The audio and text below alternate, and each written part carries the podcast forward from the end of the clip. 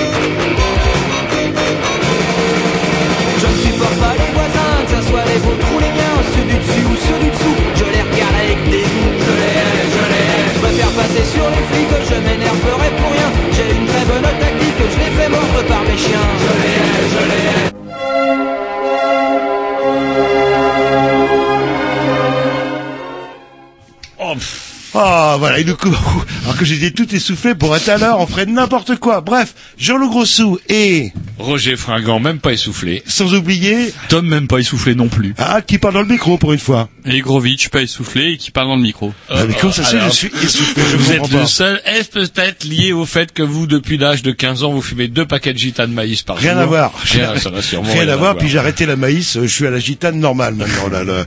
Rien à voir, non, je pense que, je sais pas, c'est le, les escaliers peut-être du, non, on a pris l'ascenseur, ou Non, le on stress a pris l'ascenseur. parking, Non, euh, non, non, non. C'est vrai que dans la dernière ligne droite entre le parking souterrain euh, de l'espèce de place Stalingrad et euh, notre notre souterrain bunker à nous, on vous a foutu une petite pilée, Tom et moi, quand même. Ouais, là il y a pas d'autre mot. Ouais, mais Il y euh, a je pas d'autre eh, mot, on aura bien mis 200 mètres au Facile. euh, marché couru, même pas couru, Non, marché non, rapide, marché d'un au marché bon rapide rythme. sans forcer. Voilà. Voilà. Bref, vous écoutez les Grignoux en direct, c'est entre 20h et 22h. En différé, donc c'est confirmé, notre créneau du dimanche est confirmé. Ouais, alors c'est hmm, pour le moment oui, Oui. et pour le pour l'avenir apparemment oui encore. Ah bon, bon dans ce cas c'est Bah, parfait. J'en sais rien, mais apparemment oui, ils nous ont remis. Et sinon, bah, sur le blog, vous tapez les Grignoux sans X, sans S, et vous tombez sur les émissions. euh, c'est un paquet, on va arriver à la 300e, vous vous rendez Oui, on compte devrait dans faire ça trucs cette année normalement. Ouais, ouais. normalement, oh, ça va. Ah, ouais, alors, ce qui m'énerve un petit peu avec les vieux, c'est que ça a toujours des trucs à fêter. L'année dernière, les Grignoux fêtaient leurs 25 ans, il y a 5 ans, leurs 20 ans. Et là, cette année, on croyait qu'on notre foi allait pouvoir rester peinard. Mais non, il y a la 300e. Alors, la 300e de Quay. Du blog. le- Bah, sur- du, du blog, ouais. Ah, Et- du blog. Il y a, a pas Canal qui doit fêter ses 30 ans bientôt. Euh, Alors, je crois que ça y est, c'est fait. Ah, c'est fait? Oui, c'est Ah, fait. bon, bah, c'est vrai que bon, bah, c'est un Eh ben, anniversaire happy birthday, happy discret. birthday, Canal Ah ouais, B. bah, ah ouais, c'est vrai, bah, happy birthday, Canal B. Ah, bah, heureusement, vous me l'avez dit, je, je savais même pas. Allez, un petit disque, tiens, quand j'écoute ça, j'ai envie d'acheter une Ford, je sais pas pourquoi.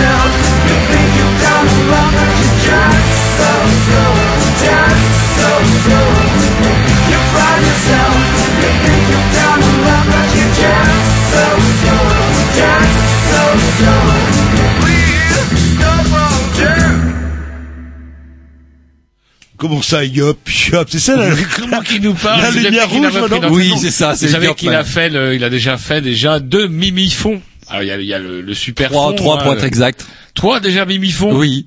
Ah, c'est quoi Et le normalement, le fond, cette année. Ah, Enfin, le, le fond, 2007. c'est 42 bornes. Le- le- les- la course royale pour les dingos, Ah de, bah, le- les dingos de, vous savez comment, de la course à pied, hein, le marathon. Et il y a le mi, donc le mi-marathon qu'on peut appeler le mimi. Ah non, il y a le mi-marathon, c'est ce que vous pratiquez Oui. déjà, qui est quand même pas mal. Hein, 21 bornes, faut déjà être un petit peu fondu déjà pour courir pendant 21 bornes. Mais- Et là, en ce moment, vous êtes plus sur le mimi, c'est-à-dire sur le 10 bornes. Voilà, quoi. en ce moment, c'est ça, ouais. Mais- Mimi, on s'échauffe. Bientôt, ça va être les crosses.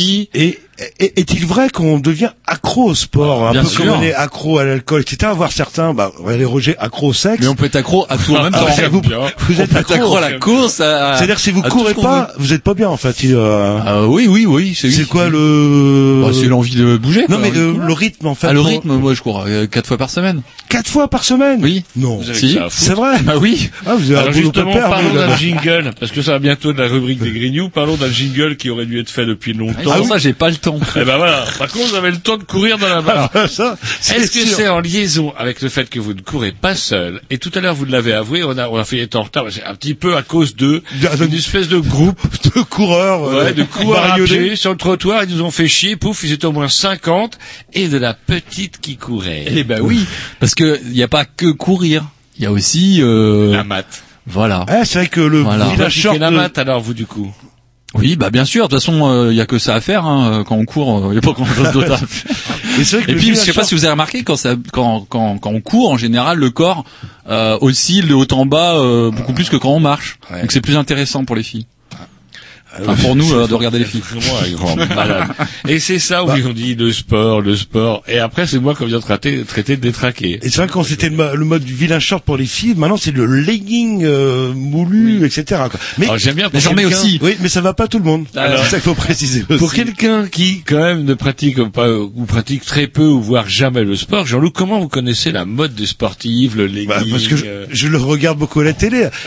et vous savez, euh, ce soir, Vous a- regardez à la télé ou à la jumelle du haut de votre tour et euh, ce soir, il y a, y a France-Roumanie en rugby et j'ai failli vous dire, on annule, on a eu l'émission. J'ai dit, bon, c'est pas grave, je suivrai ça en direct euh, sur mon téléphone portable. Même pour une finale France-Angleterre, vous ne vous ne seriez pas dispensé de grignou, c'est vous dire. Bon, enfin, moi, je suis pas à la Coupe du Monde sur l'application de la FIFA. Moi, Alors j'ai pas pris. Alors c'est la FIFA, ça j'ai pas pris encore. Euh, mais on reviendra là-dessus la semaine des Allez, on se disque parce qu'on a toujours pas présenté l'émission, ça va venir. Ah, ouh. C'est très bavard et je crois que c'est moi. Et euh, comment tiens, c'est Love Me Nuts, là, un morceau extrait de leur tout dernier album avec une super pochette avec deux jolies brunes qui sucent des.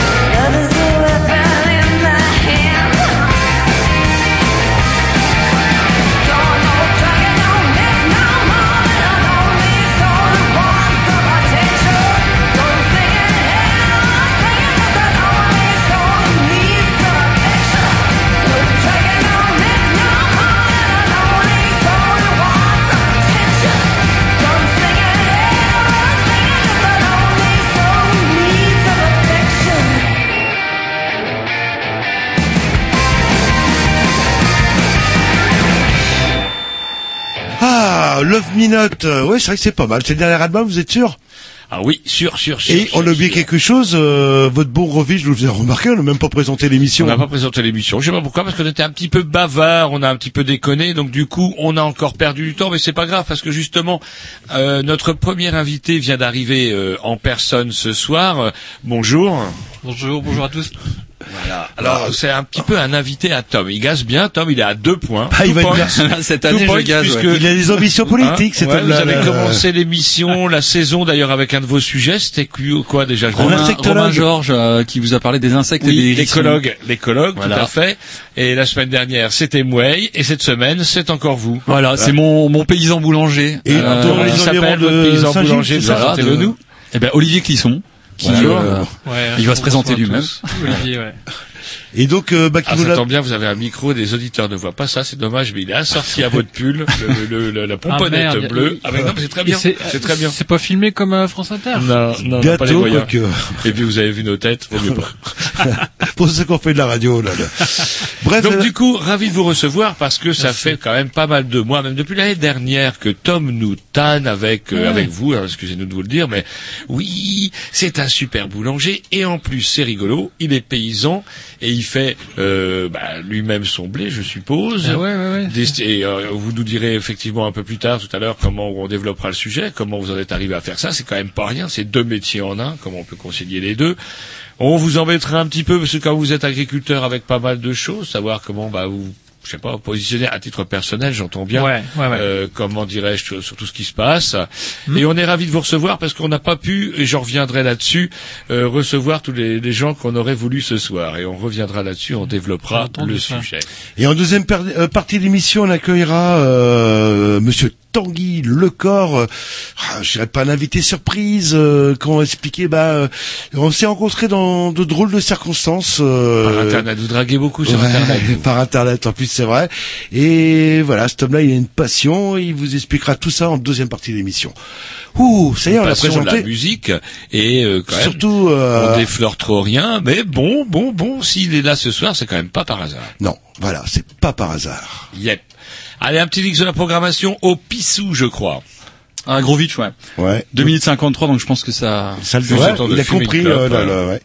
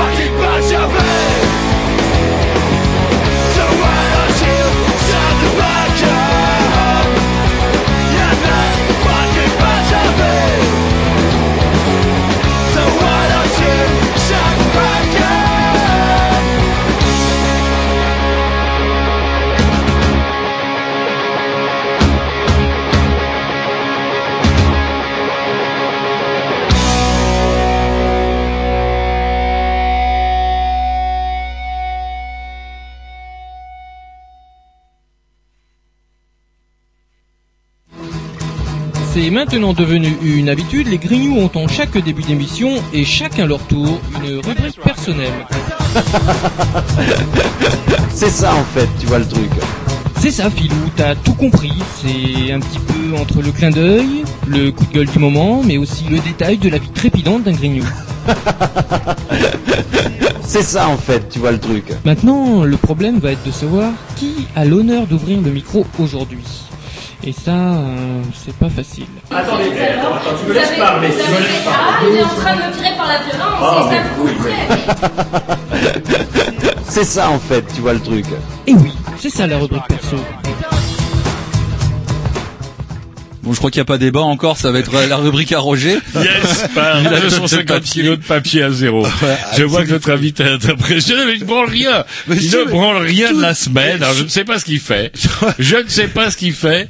En tout cas, comment Mais J'avais des choses à dire pourtant, mais je vous laisse commencer, mais moi c'est dans ma tête. Bah, je Ou sais pas, moi, tiens, USB, quoi. vous avez quand même au courant, vaguement, que Alexis Tsipras, hein, je sais pas comment ils disent, là, les médias officiels, euh, Il y a plusieurs- Tsipras euh, a gagné les, a re, rega- re- regagné les élections. En fait, cet homme-là, il gagne que des élections, sans arrêt. Voilà, il fait des promesses qu'il tient pas. Alors, je nuancerai quand même, parce que ce monsieur-là, Ah, c'est un grec, hein, comment, pour préciser. euh, euh, ce monsieur-là se retrouve à avoir hé- hérité d'un sacré bâton de merdeux. Je pense, je sais même pas si, je pense qu'ils ont été, par contre, euh, surpris de la rapidité avec laquelle ils se sont retrouvés aux affaires, parce que entre le moment où Alexis Tsipras a commencé à faire parler de lui et de son mouvement, la Syriza, et aujourd'hui, même l'année dernière, à l'heure de la première élection, il s'est pas passé énormément de temps. Ils ont profité de la vague de, bah, euh, le Parti socialiste était complètement disqualifié puisqu'ils avaient trempé dans les magouilles qui avaient conduit à la Grèce dans les emmerdes dans laquelle elle se trouve aujourd'hui. La, la droite, pareil, puisque et puis il y avait une succession hein, en Grèce. C'était un peu comme chez nous, UMP, PS, UMP, PS, qui fait dire à certaines blondasses que c'est l'UMPS qui, qui gouverne le pays. Et du coup, euh, cet homme-là, pouf, il s'est retrouvé être élu avec une équipe qui a quand même été révolutionnaire. Et là, il doit quand même, faut quand même qu'on reconnaisse que, du coup, on va dire qu'il y a quand même une certaine raideur, parce que les principaux créanciers, c'est-à-dire les trésoriers de l'Europe, hein, les Bosch, il faut quand même pas non plus euh, délirer, c'est eux les patrons en ce moment, et du coup, ils oublient quand même que par deux fois, on a épongé la dette. Et euh, on a épongé la dette une première fois en ça, en commandant après la, la première, seconde guerre, après la première guerre mondiale, et puis pouf, une seconde fois après la seconde guerre mondiale. Et résultat des courses, lorsqu'il s'agit justement, bah, par exemple, de rembourser, c'est que rembourser les dégâts occasionnés par l'armée allemande à la Grèce, on n'en parle plus, on n'en parle pas. Peut-être aussi que les Boches, on pourrait aussi parler de ça. Certes, la Grèce n'est pas exempte de défauts. Mais Tout le monde sait bien que c'est un pays où il n'y a pas de cadastre, que ça ressemble beaucoup à la Corse, c'est aussi joli, mais en beaucoup plus grand. On a des problèmes de cadastre terribles. L'impôt ne rentre pas. L'Église ne paye pas d'impôt alors qu'elle est propriétaire à 70% des, de, de la- elle, est, elle occupe 70% du foncier grec. Les armateurs ne payent pas d'impôts parce que quand on va leur faire payer des impôts, ils disent, eh ben, à ce moment-là, on va au Libéria. Bref, euh, Tsipras hérite quand même d'un sacré bâton de merde. Et au moins, au moins une chose sur laquelle il ne dévie pas, c'est une constance quand même pour limiter la casse. Oui, bien sûr. Bah, euh, moi, je, enfin, Junior, on serait là. il- son coup de génie, euh, je pense, c'est ce fameux référendum, parce qu'il était là, non, euh, enculé de capitaliste, Non, non. fuck, fuck, fuck. Ah, il était là, on cédera pas. Oui, Et, mais n'empêche euh, que, en remettant son mandat, Jean-Loup, Ouais, mais il a, il a, attendez, il a signé les accords, on est d'accord, et là, il aurait pu, attendez, il aurait pu continuer à gouverner. Il avait toujours la majorité. Mais là, comme il y avait des tensions dans son parti, il a rebalancé tout sur le tapis, en fait, en disant, banco. C'est-à-dire que ce, ce bonhomme-là, il a des couilles parce que il a non, il, Il est- pouvait encore non, mais légalement, légalement, il était encore majoritaire à la Chambre des députés. Comment, euh, il pouvait encore gouverner. Il a quand même remis tout, euh, il a tout Ouais, remis sur le tapis au risque de prendre une dérouille. La son- droite, euh, son la aurait de, pu le, de référendum, c'était euh, pile ou face.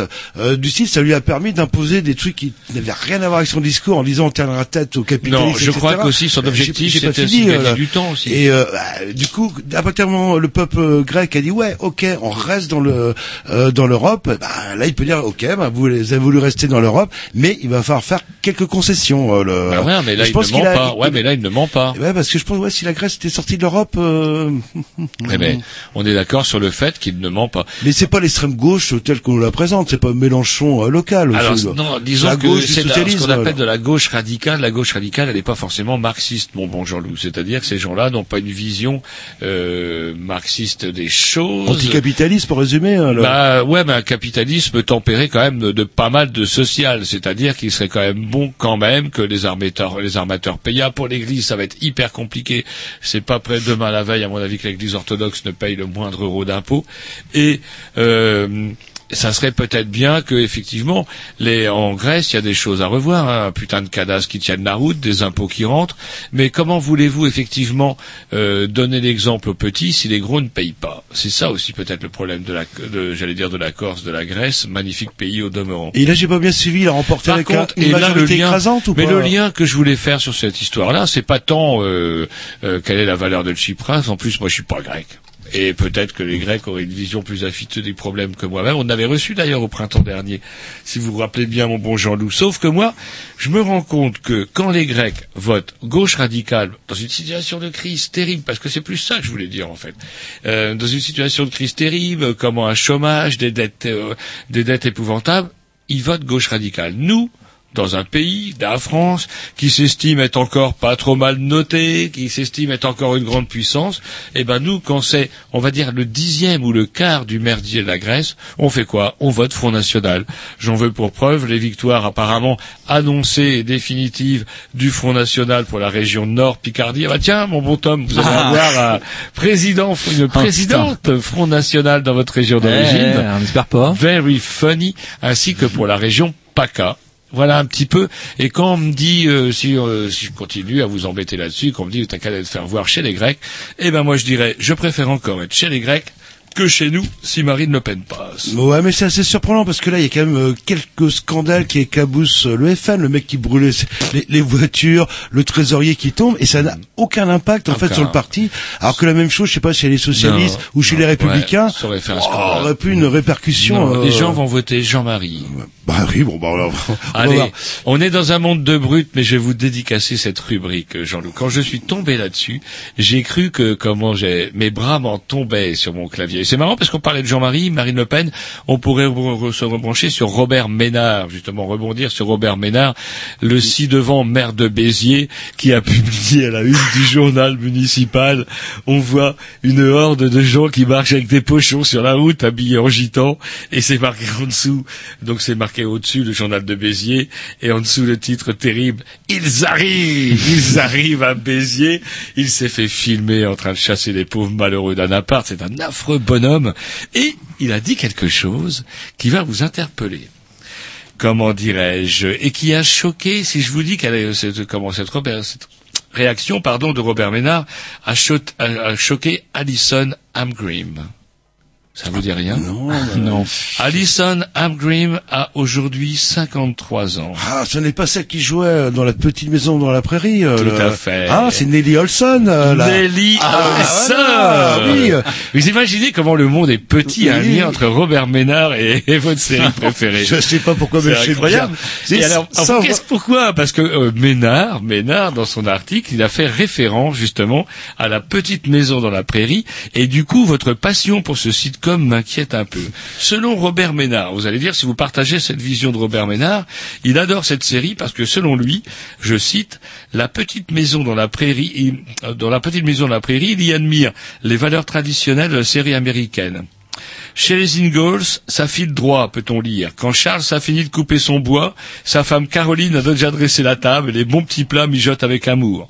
Du côté des filles, on fait sa prière avant le dodo et on écoute les parents sans broncher. Bien sûr, oui papa. Merci papa. Bien sûr papa. euh, euh, euh, euh, Mais ça ferait rêver des parents aujourd'hui. Donc euh, c'est un petit peu cette vision-là que vous retenez, Pas comme forcément, Robert Ménard, le côté ça file doux. C'est non le côté solidarité, valeur par le travail. euh, bon, le côté un petit peu cato me fait un peu chier, mais bon. Euh, Alors, ça je vais vous faire encore Et le plus je rappelle flipper. que Nelly Olson, qui est la, une des plus connues en fait, euh, notamment en France, n'a fait que six, euh, six saisons sur les neuf euh, Ouais, en court tout la série, Nelly. Olson, vous savez ce qu'elle dit encore Que parmi les plus grands admirateurs de la petite maison dans la prairie, on trouve George W. Bush, Ronald Reagan et Saddam Hussein. Et il prend, ajouté, Et Jean-Loup c'est Rousseau. Nelly Olsen, Voilà.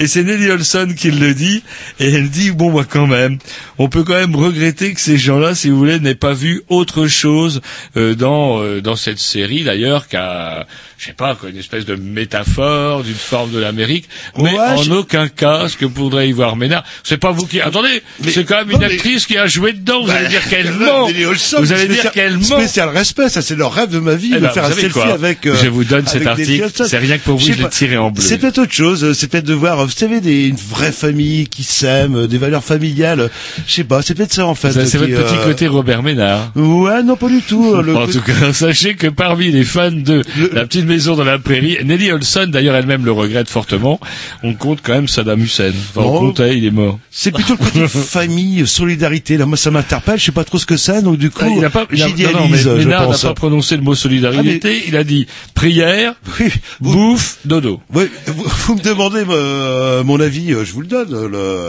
Allez, un, un petit disque. euh, Et C'est après, pas celui de Saddam Hussein en tout cas. voilà, donc euh, un petit programmation à Jean-Loup. Euh, Ouais. Si je vous dis euh, Yann Dury, vous me répondez.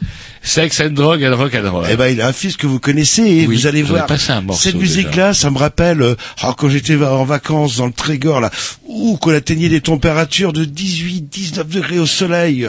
Ouah, comme un lézard. J'écoutais ça, ça Oh là me là. détendait. euh, Dans votre cuisine. entre deux, deux averses. C'est parti. I said something about growing young, shopping for drinks in the afternoon, hotels in town, kisses on the lawn. We can share some private thoughts, but she whispered, but she whispered, my levers and ditch my friends, fasten my love with shapes, but she whispered,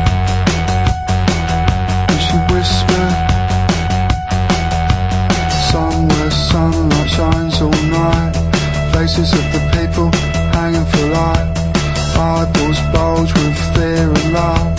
Stick my tongue to her mouth. But she whispered. And she whispered.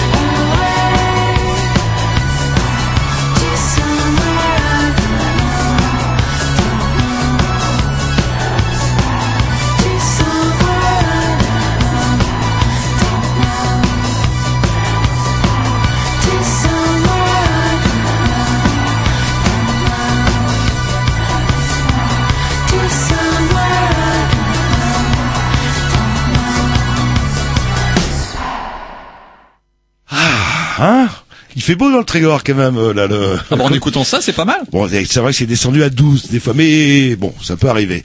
Les Boches restent les Boches, on ne les changera jamais. Alors que la semaine dernière, voire il y a 15 jours, on disait Sainte Angela Merkel, avec le nombre de migrants qu'elle avait décidé de recevoir, j'apprends, j'apprends dans le journal gratuit du jour, mercredi 23 septembre 2015, je ne vous mens pas, ça, je sais plus comment il s'appelle celui-là, le, le 20 minutes d'e-news, c'est ça, hein, je sais pas exactement. Et euh, comment dirais-je, un petit article où ils disent que désormais, les Allemands qui croulent sous les réfugiés vont en héberger, vous savez où? Euh... dans le sud-est de l'Allemagne, dans des bâtiments d'accueil reconvertis en sans-abri. Il se trouve que ce sont des annexes de- du camp d'extermination de Dachau. Ex-Allemagne de l'Est, euh, non, non, non, Dachau, c'est euh, Non, mais- Dachau chez nous. C'est euh, comment euh, en Allemagne de l'Ouest, c'est dans le sud, euh, ah non, sud-est de l'Allemagne. Non, ça va être en Allemagne de l'Est, effectivement. Bon, il prend, il prend, prend une douche au moins. Bah, ouais, alors je vous intérêt à faire gaffe qui, qui recharge en eau chaude? On ne les changera jamais.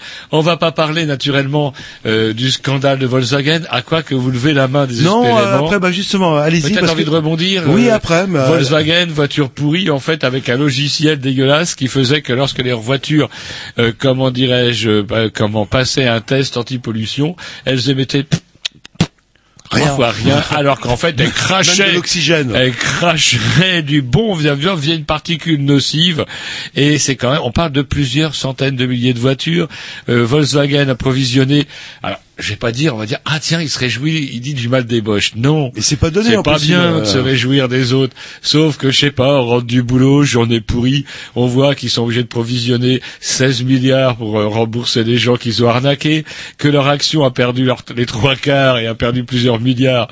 Euh, j'allais dire de Reichsmark non de de comment d'euros c'est pareil. Euh, en, en trois jours eh ben, je sais pas. Je pense à un ami qui bosse chez Citroën. Eh ben, je crois que je vais. euh, C'est je une bonne nouvelle en fait. Bah, Euh, ouais, Parce que du part. coup, ils ont joué leur réputation. bah, les gens ont plutôt avoir tendance à Euh. se rabattre sur des marques fiables, françaises, Citroën, Peugeot. euh, et Sauf que, sauf que, les- apparemment, les grandes marques françaises ne la ramènent pas trop parce que les Américains ont dit qu'ils allaient en profiter pour surveiller toutes les voitures d'exportation. Et on n'est jamais à l'abri d'un logiciel, une espèce de carte mère, un truc, une merde. Vous savez mieux que moi comment on s'appelle, vous, Tom Egrovitch. Euh, Oui, mais ce c'est ce que vous dites, hein. Ah, Carte- c'est ouais. un espèce de merdier, carte Ouais. mère, tout ça. Voilà, C'est ça. qui fait que, bah, on maquille des trucs, euh, on dit que votre voiture roule à 120 lorsqu'elle a déjà un bon 50 bien tapé, enfin des conneries. Bref, de quoi vous faire payer et provisionner des, des millions de Reichsmark. Donc on la ramène pas trop, mais bon, allez, on va dire en toute bonne foi, bonne chance ces Allemands. Mais On pourrait parler bah, tiens, de Renault et justement ouais, euh, un petit coup Renault. de gueule euh, vite fait avec euh, vous savez la, la marque low cost Dacia et là il y a des pubs à la télé hop une de Sandero 8900 euros paf cash waouh et connaissant une personne qui voulait acheter une voiture euh, qui avait un budget dans les 8-9 000 j'ai dit mais hop euh, au lieu d'acheter une voiture de casse pourrie achète donc une Sandero Ah à oui. 8 900 Euh, euros euh, euh. cash et il y a un truc qui est rigolo, c'est que dès qu'on va sur le site, euh, il y a un truc qui s'appelle les options. Et je caricature à peine, donc 8900 euros. Mais sans moteur. Alors déjà, le volant il coûte 1000 euros. Après, faut rajouter le moteur de 1000 euros. pas vrai. là, là, euh, là, ouais, ça je caricature un peu, mais c'est quasiment ça.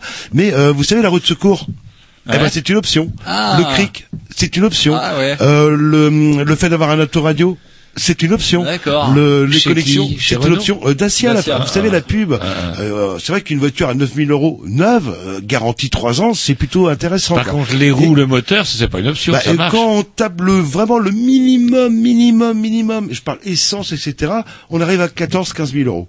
Voilà. Donc c'est, c'est Ouais, le mais double, parce que vous voulez une roue de secours aussi. là. Bah oui, bah, et aussi, Ça euh, peut être utile. des ampoules, vous savez, pour mettre dans les, dans les phares, la nuit, ça, ça peut servir. Eh ben, c'est une option, là, là. Non, non, mais les phares sont quand même, la voiture est servie avec les phares, vous direz.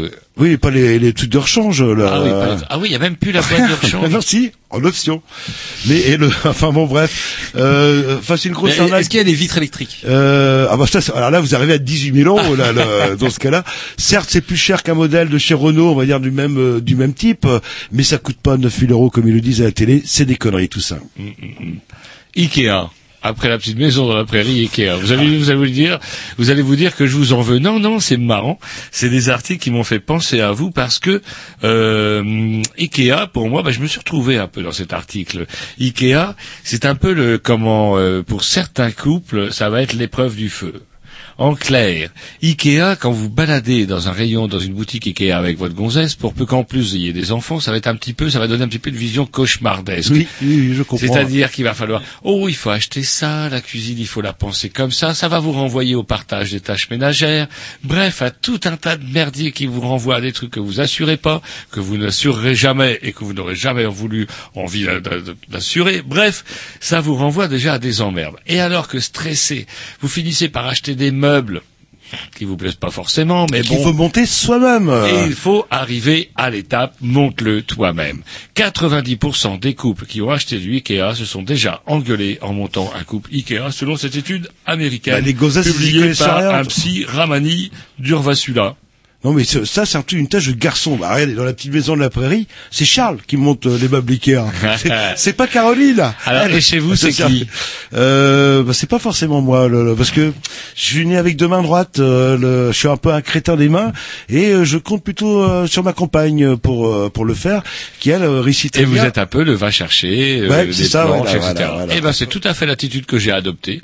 Alors ça m'a fait un petit peu mal au sein de considérer que j'aurais pu être effectivement comme Vous- Charlie Gams, bah, vous monter vi- mon un meuble virtuose, Ikea. euh, ouais, la- mais quand je le fais tout moi-même, mais le, le ce que je n'aime pas, c'est les plans de montage Ikea traduits euh, donc euh, publiés en fait parce que Ikea on dit que c'est suédois, non, c'est bien souvent fait réaliser dans des tas de pays exotiques et la notice est tout aussi exotique. C'est prends le planche et outil de 4 vues sur planche jointe.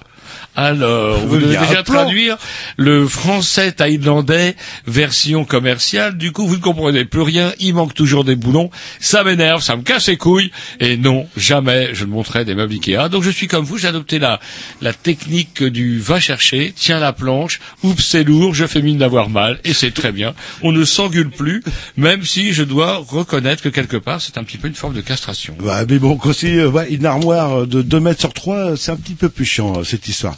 Une petite dernière et où Ouais, bah alors non, j'attaquerai la semaine prochaine. J'ai tout un dossier Proche-Orient pourri. Euh, si tiens un truc avec nos amis d'Arabie Saoudite, c'est juste une nouvelle du jour qui vient de tomber.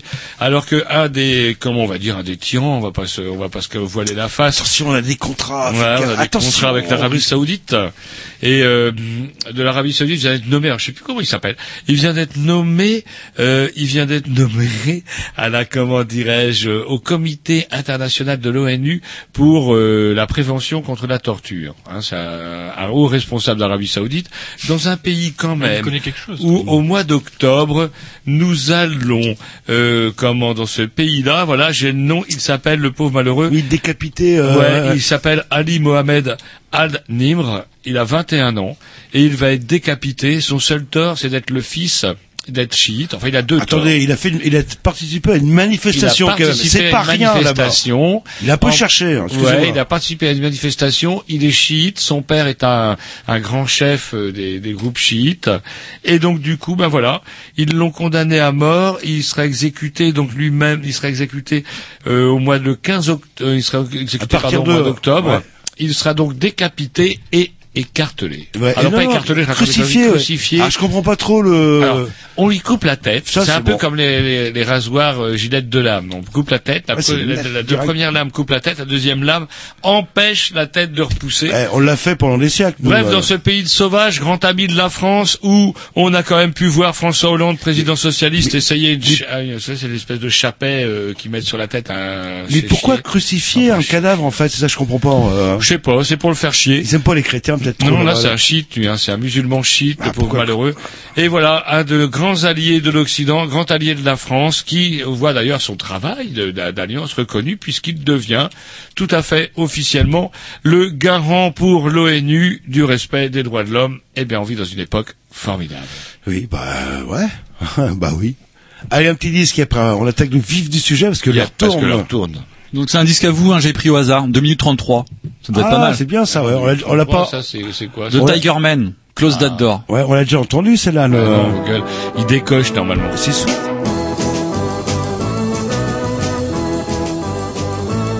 You know I cried last night like I never cried before.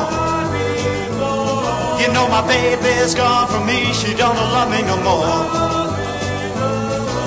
And now that we are done, talking that she has won. I'm going home, home, home, and gonna close the door. Oh yeah, I cried last night like I never cried before. You know my baby's gone from me, she don't love me no more. And now that we are through, I'll tell you what I'm gonna do. Going home, home, home, and gonna close the door. Alright, close that door, we gotta take that.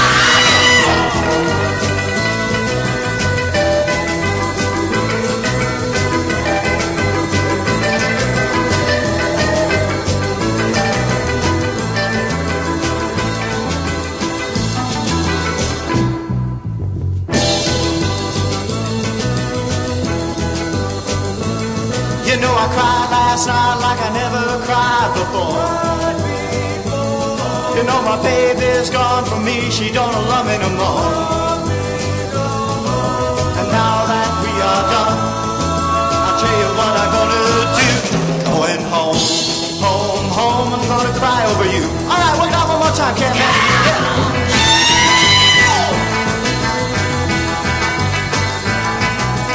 Play that guitar.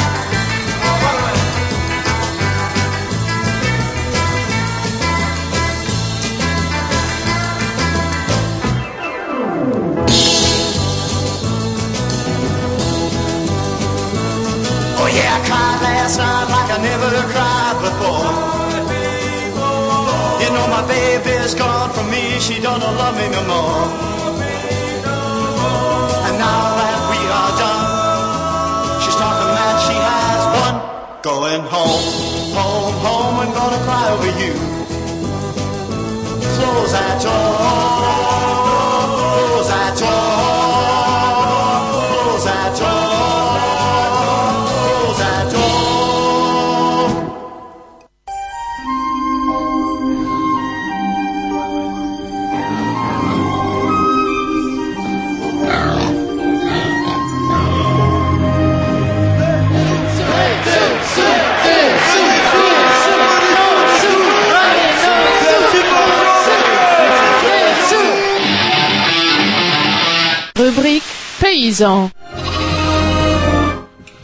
Voilà, donc... Euh... Eh ben, ce jingle, j'ai cru qu'on ne l'aurait jamais entendu. Heureusement, heureusement, Ah, j'ai pas bien écouté, bon vous me parliez, vous pouvez pas le remettre oh là, là. Ah vous n'écoutez pas, vous êtes toujours en train de Non, baboucher, parliez. Vous êtes bavarde comme une gonzesse. Ne vous étonnez pas si vous s'impousse. Arrêtez de faire Bref, comme ça avec votre main, ça bah fait oui, bizarre. c'est pas de ma faute, Reço- c'est vous. reçois qu'on l'ait pas filmé.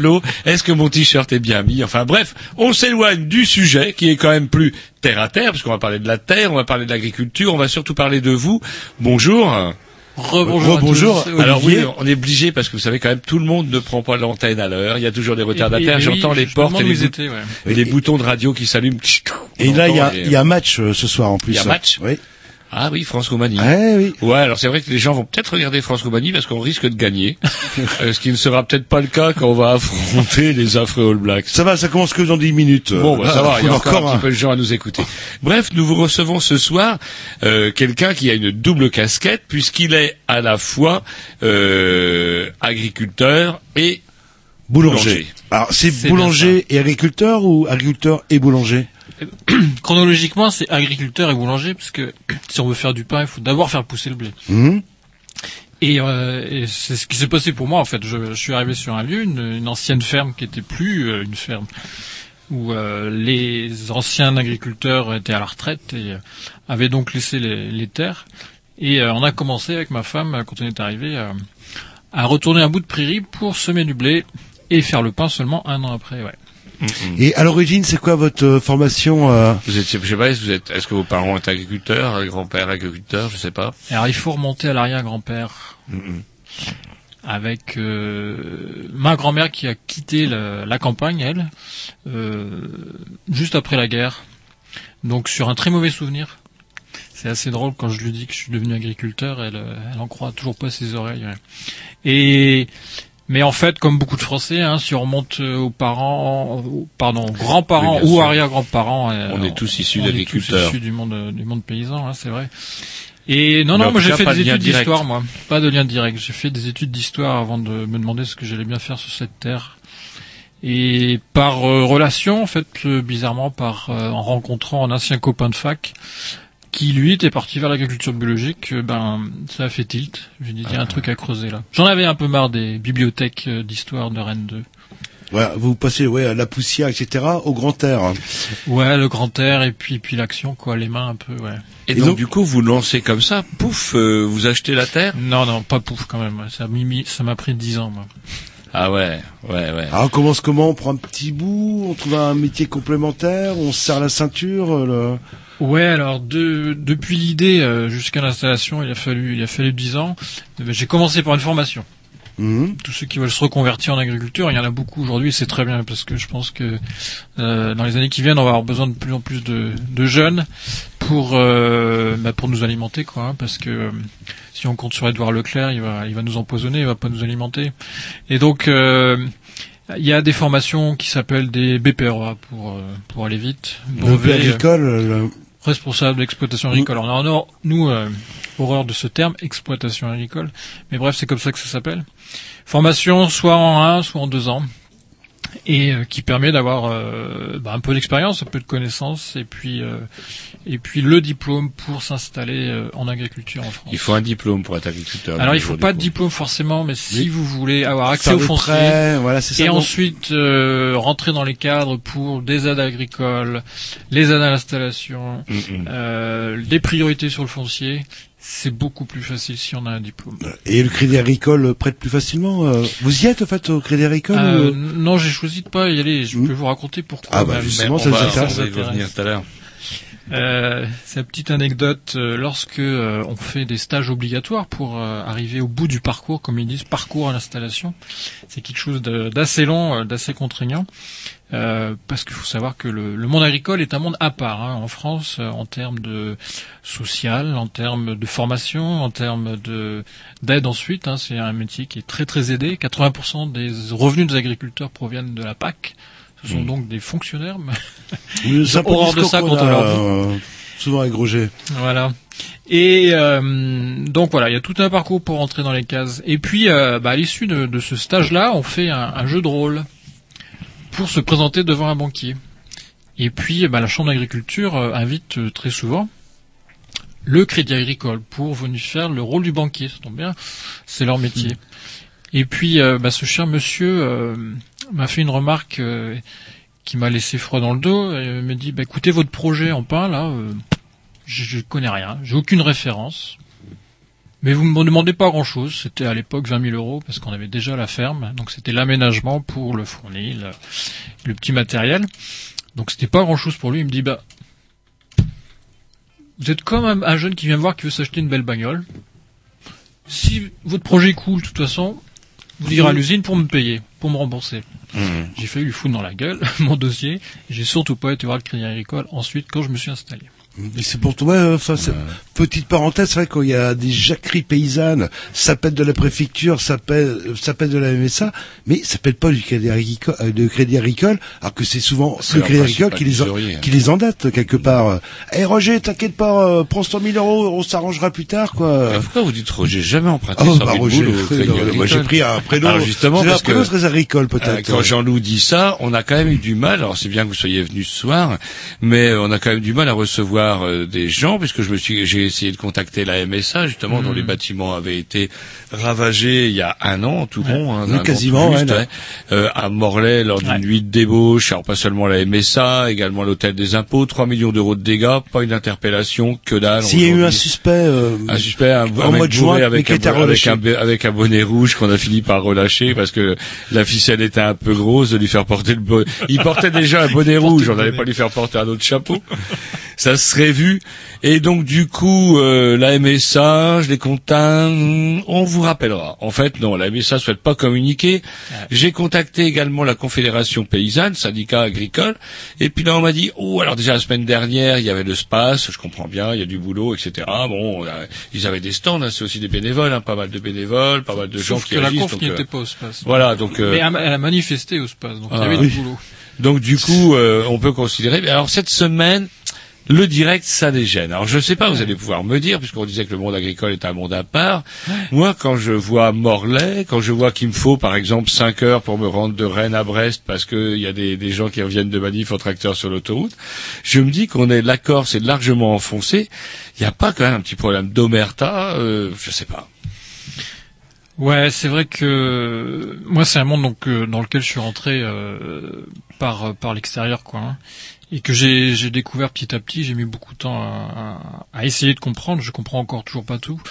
Euh, pour moi, c'est une mafia quoi.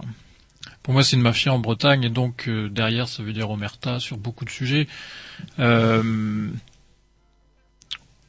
Il y a dans le- sur, sur le terrain, en tout cas, ce qui est sûr, ce que moi j'ai vécu, c'est que lorsque euh, vous voulez euh, essayer d'obtenir un petit peu de terre en plus, alors ce qui s'est fait depuis 50 ans, hein, les fermes se sont agrandies énormément. Aujourd'hui, on est autour de 50 hectares de moyenne en ferme bretonne. Euh, il y a 50 ans, c'était autour de entre 5 et 10 euh, hectares par ferme, quoi.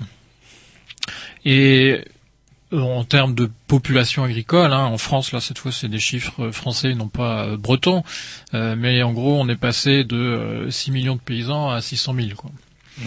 Et le plus grand plan social que la France a vécu, hein, euh, la disparition des, paysans. Mais euh, aucune politique publique euh, pour la contrer. Au contraire, les différentes PAC, politiques agricoles communes, n'ont fait que diminuer la population agricole euh, en Europe. Alors justement, les, les, les, les PAC étaient combattus par le syndicat majoritaire, la FNSEA, et avec Jean-Loup, on, on ne comprend, on pas bien le discours de la FNSEA. Ils, ils- ont râlé euh, pendant Ouais. 20 ou 30 ans sur ces fameux quotas. Ok, on enlève les quotas. Ah, faut remettre des quotas, c'est un petit peu paradoxal. Et c'est vrai, vous avez un discours euh, de... euh, déjà, au début, euh, vous dites que 80% euh, de revenus de certains agriculteurs, je pense pas tous, est constitué de subventions publiques. Euh, C'est Ouais. assez rare de la part d'un un paysan, c'est pas péjoratif, si, euh, Non, non. euh, d'avouer ce genre de choses qui est un petit peu tabou, quoi. Ah, là, là. sauf peut-être parce que à monsieur, 80% de ses revenus ne proviennent pas de la, comment, la, des aides. Non, non, nous, euh, en bio et puis en, en transformation, en vente directe, on reçoit beaucoup moins à proportion de- d'aide publique parce que euh, nos surfaces sont souvent plus faibles. Notre valeur ajoutée, nous, on l'a fait après à la transformation et à la vente directe, alors que les aides PAC sont distribuées à l'hectare. Donc, euh, proportionnellement, on reçoit beaucoup moins d'aides que les autres. Ça pose quand même question, quoi. Donc un grand céréalier euh, qui a 12 ou 300 hectares dans la Beauce, euh, paf, le pactole. euh, là. C'est le pactole. Euh, plus ça qu'on trouve le prince de Monaco comme grand propriétaire dans les. euh, Tout à dans la- fait. ouais. Ou la reine d'Angleterre, hein, Ouais. euh, une des premières euh, bénéficiaires de, de la PAC. Ouais. Et euh, voilà, tout ça c'est dû à une politique où on va aider à la surface et non pas à, À la qualité. ni à la qualité et ni à la personne même, c'est-à-dire à, à- au, au- nombre, ce qu'on appelle nous, en, agriculture les UTH, une unité de travail. On pourrait très bien faire euh, distribuer les aides sur en fonction du nombre de personnes qui travaillent sur la ferme. Quoi. Et là, on aurait euh, une vision complètement différente. C'est la vision que porte euh, la Confédération paysanne. Alors du coup, euh, il y, a, il y a cette sorte de mafia, une mafia qui est quand même bien entretenue par justement cette fameuse FNSEA, parce que, pas pour dire du mal, mais ils ont quand Si, même à leur tête mal, un monsieur euh. qui s'appelle Xavier Belin, un grand céréalier, il est actionnaire dans nombre de coopératives agricoles, euh, et d'ailleurs il y avait un. Un super dessin dans le canard enchaîné la semaine dernière, on voit Xavier Belin qui manifeste euh, devant les, qui manifeste avec les autres paysans en tracteur, mais lui il est en, en merca de luxe avec un chauffeur et c'est marqué Xavier Belin s'associe aux paysans et manifeste dans sa voiture de service, voilà. Et euh, il y a quand même, c'est quand même un- assez antinomique, quoi, parce que d'un côté, on a des gens qui qui sont dans la merde de plus en plus, parce que c'est vrai que il y a une col- la, la façon dont s'exprime leur colère me gave, quoi. C'est-à-dire qu'on va prendre en otage tout le monde, effectivement, et là le terme n'est pas, et même c'est dangereux quand on bloque les voies express, quand on bloque les autoroutes, euh, quand on, comment on, on ravage des bâtiments publics, euh, quand on sème la panique, quoi, ni plus ni moins, Euh, comme les marins pêcheurs l'avaient fait d'ailleurs à Rennes. Ça, Ils sont venus une fois, mais oula, Là, fou, on s'en souvient encore. Et à côté de ça, une situation de plus en plus dans la merde, et ils soutiennent un syndicat qui ne les défendra jamais. Non, c'est mais ceci dit, il s'est fait siffler hein, Xavier Belin à Paris quand ils sont Mm. tous montés le, le jeudi là. Euh, voilà, les, les, les gars euh, sur le terrain commencent à comprendre et les infos se diffusent, mais euh, très peu d'agriculteurs aujourd'hui savent qui est vraiment Xavier Belin et qui est à la tête de. Sophie Protéol et de toute une pieuvre de d'autres euh, entreprises et filiales. Lui, il a fait sa fortune sur des aides publiques là encore, qui étaient les aides au, au- au biodiesel, euh, le diester. Et euh, pendant les années 90, euh, Le fameux carburant vert qui a, qui a- qui a créé une famine de manière indirecte, euh, le Brésil notamment qui faisait euh, Ouais, le- qui flingue la forêt primaire pour planter Voilà. de la merde. Voilà, alors en France, c'était pour euh, rééquilibrer les, les protéagineux et la production de protéagineux. Euh, encore une bonne idée qui a été euh, travestie. Euh, c'est pour ça qu'il vaut mieux parler de d'agrocarburant et non pas de biocarburant. Le, le- la sémantique est importante hein, dans tous ces sujets-là.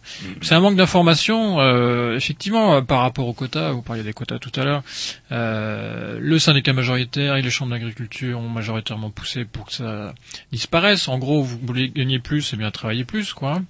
Euh, vous allez produire plus de lait, demandez à vos vaches de produire un peu plus. Vous allez leur donner du soja, du soja transgénique. Vous allez leur donner des céréales, alors qu'une vache c'est fait pour manger des fibres d'abord. Et puis, euh, et puis vous allez gagner plus d'argent. Sauf que quand tout le monde fait ça et puis que les marchés sont, ne sont plus contrôlés, ne sont plus réglementés, régularisés, et ben les prix se cassent la gueule. Bah oui, c'est clair. Euh, la Confédération paysanne avait calculé qu'avec seulement euh, une maîtrise de 1% des volumes, vous avez une augmentation des prix de vente de 5%. Voilà, c'est c'est de la régulation. Et ça, ça coûte rien comme politique publique. Pour, euh, pour l'État, pour le contribuable français, ça ne coûte absolument rien que de mettre des régulations qui permettent aux paysans d'être payés à juste prix, parce qu'on ajuste l'offre et la demande. Là, maintenant, c'est tout et n'importe quoi. Allez-y, les gars, faites pisser le lait aux vaches. C'est du lait qui va de très mauvaise qualité, euh, produit avec des céréales et euh, du soja. Je rec- Ah, il y avait un article éclairant dans le canard de la semaine dernière où ils expliquaient que euh, une vache, on a intérêt davantage à lui donner de l'herbe que de quand on va brouter qu'elle broute de l'herbe plutôt que bouffer du maïs et surtout de, de, ou de, de soja. et maïs, ouais. Parce que là, un, elle pète deux fois plus euh, quand on leur donne ces saloperies là et, Et ça fait du gaz, euh, ouais, et après, il y a une serre. d'oméga 3 et oméga 6, c'est-à-dire Ouais. que le lait produit par une vache qui bouffe du maïs plutôt que de l'herbe, il va être chargé en oméga 6 et lui il est pas tip top. En fait, ce qu'il faudrait qu'on bouffe, c'est de l'oméga 3 et pas du tout de l'oméga 6. Et vrai. on se retrouve avec un lait de mauvaise qualité qui paradoxalement pourrait même être bio pour peu que le maïs soit bio quelque part. Alors, euh, le cahier des charges bio, lui, limite la quantité de maïs que va manger Ah, une vache en agriculture biologique.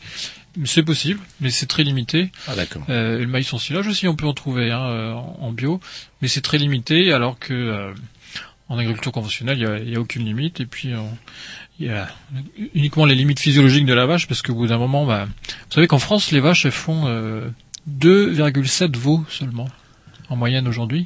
Elles crèvent de cirrhose de foie, tellement elles bouffent de maïs qui fermente. Et l'espérance de vie d'une vache le Une vache avec, euh, traditionnelle peut vivre 15 ans sans problème, quoi. et aujourd'hui dans un élevage. Bah, dès En est- moyenne, c'est 2,7 euh, veaux, donc ça fait une vache de 5 à 6 ans maximum. Quoi.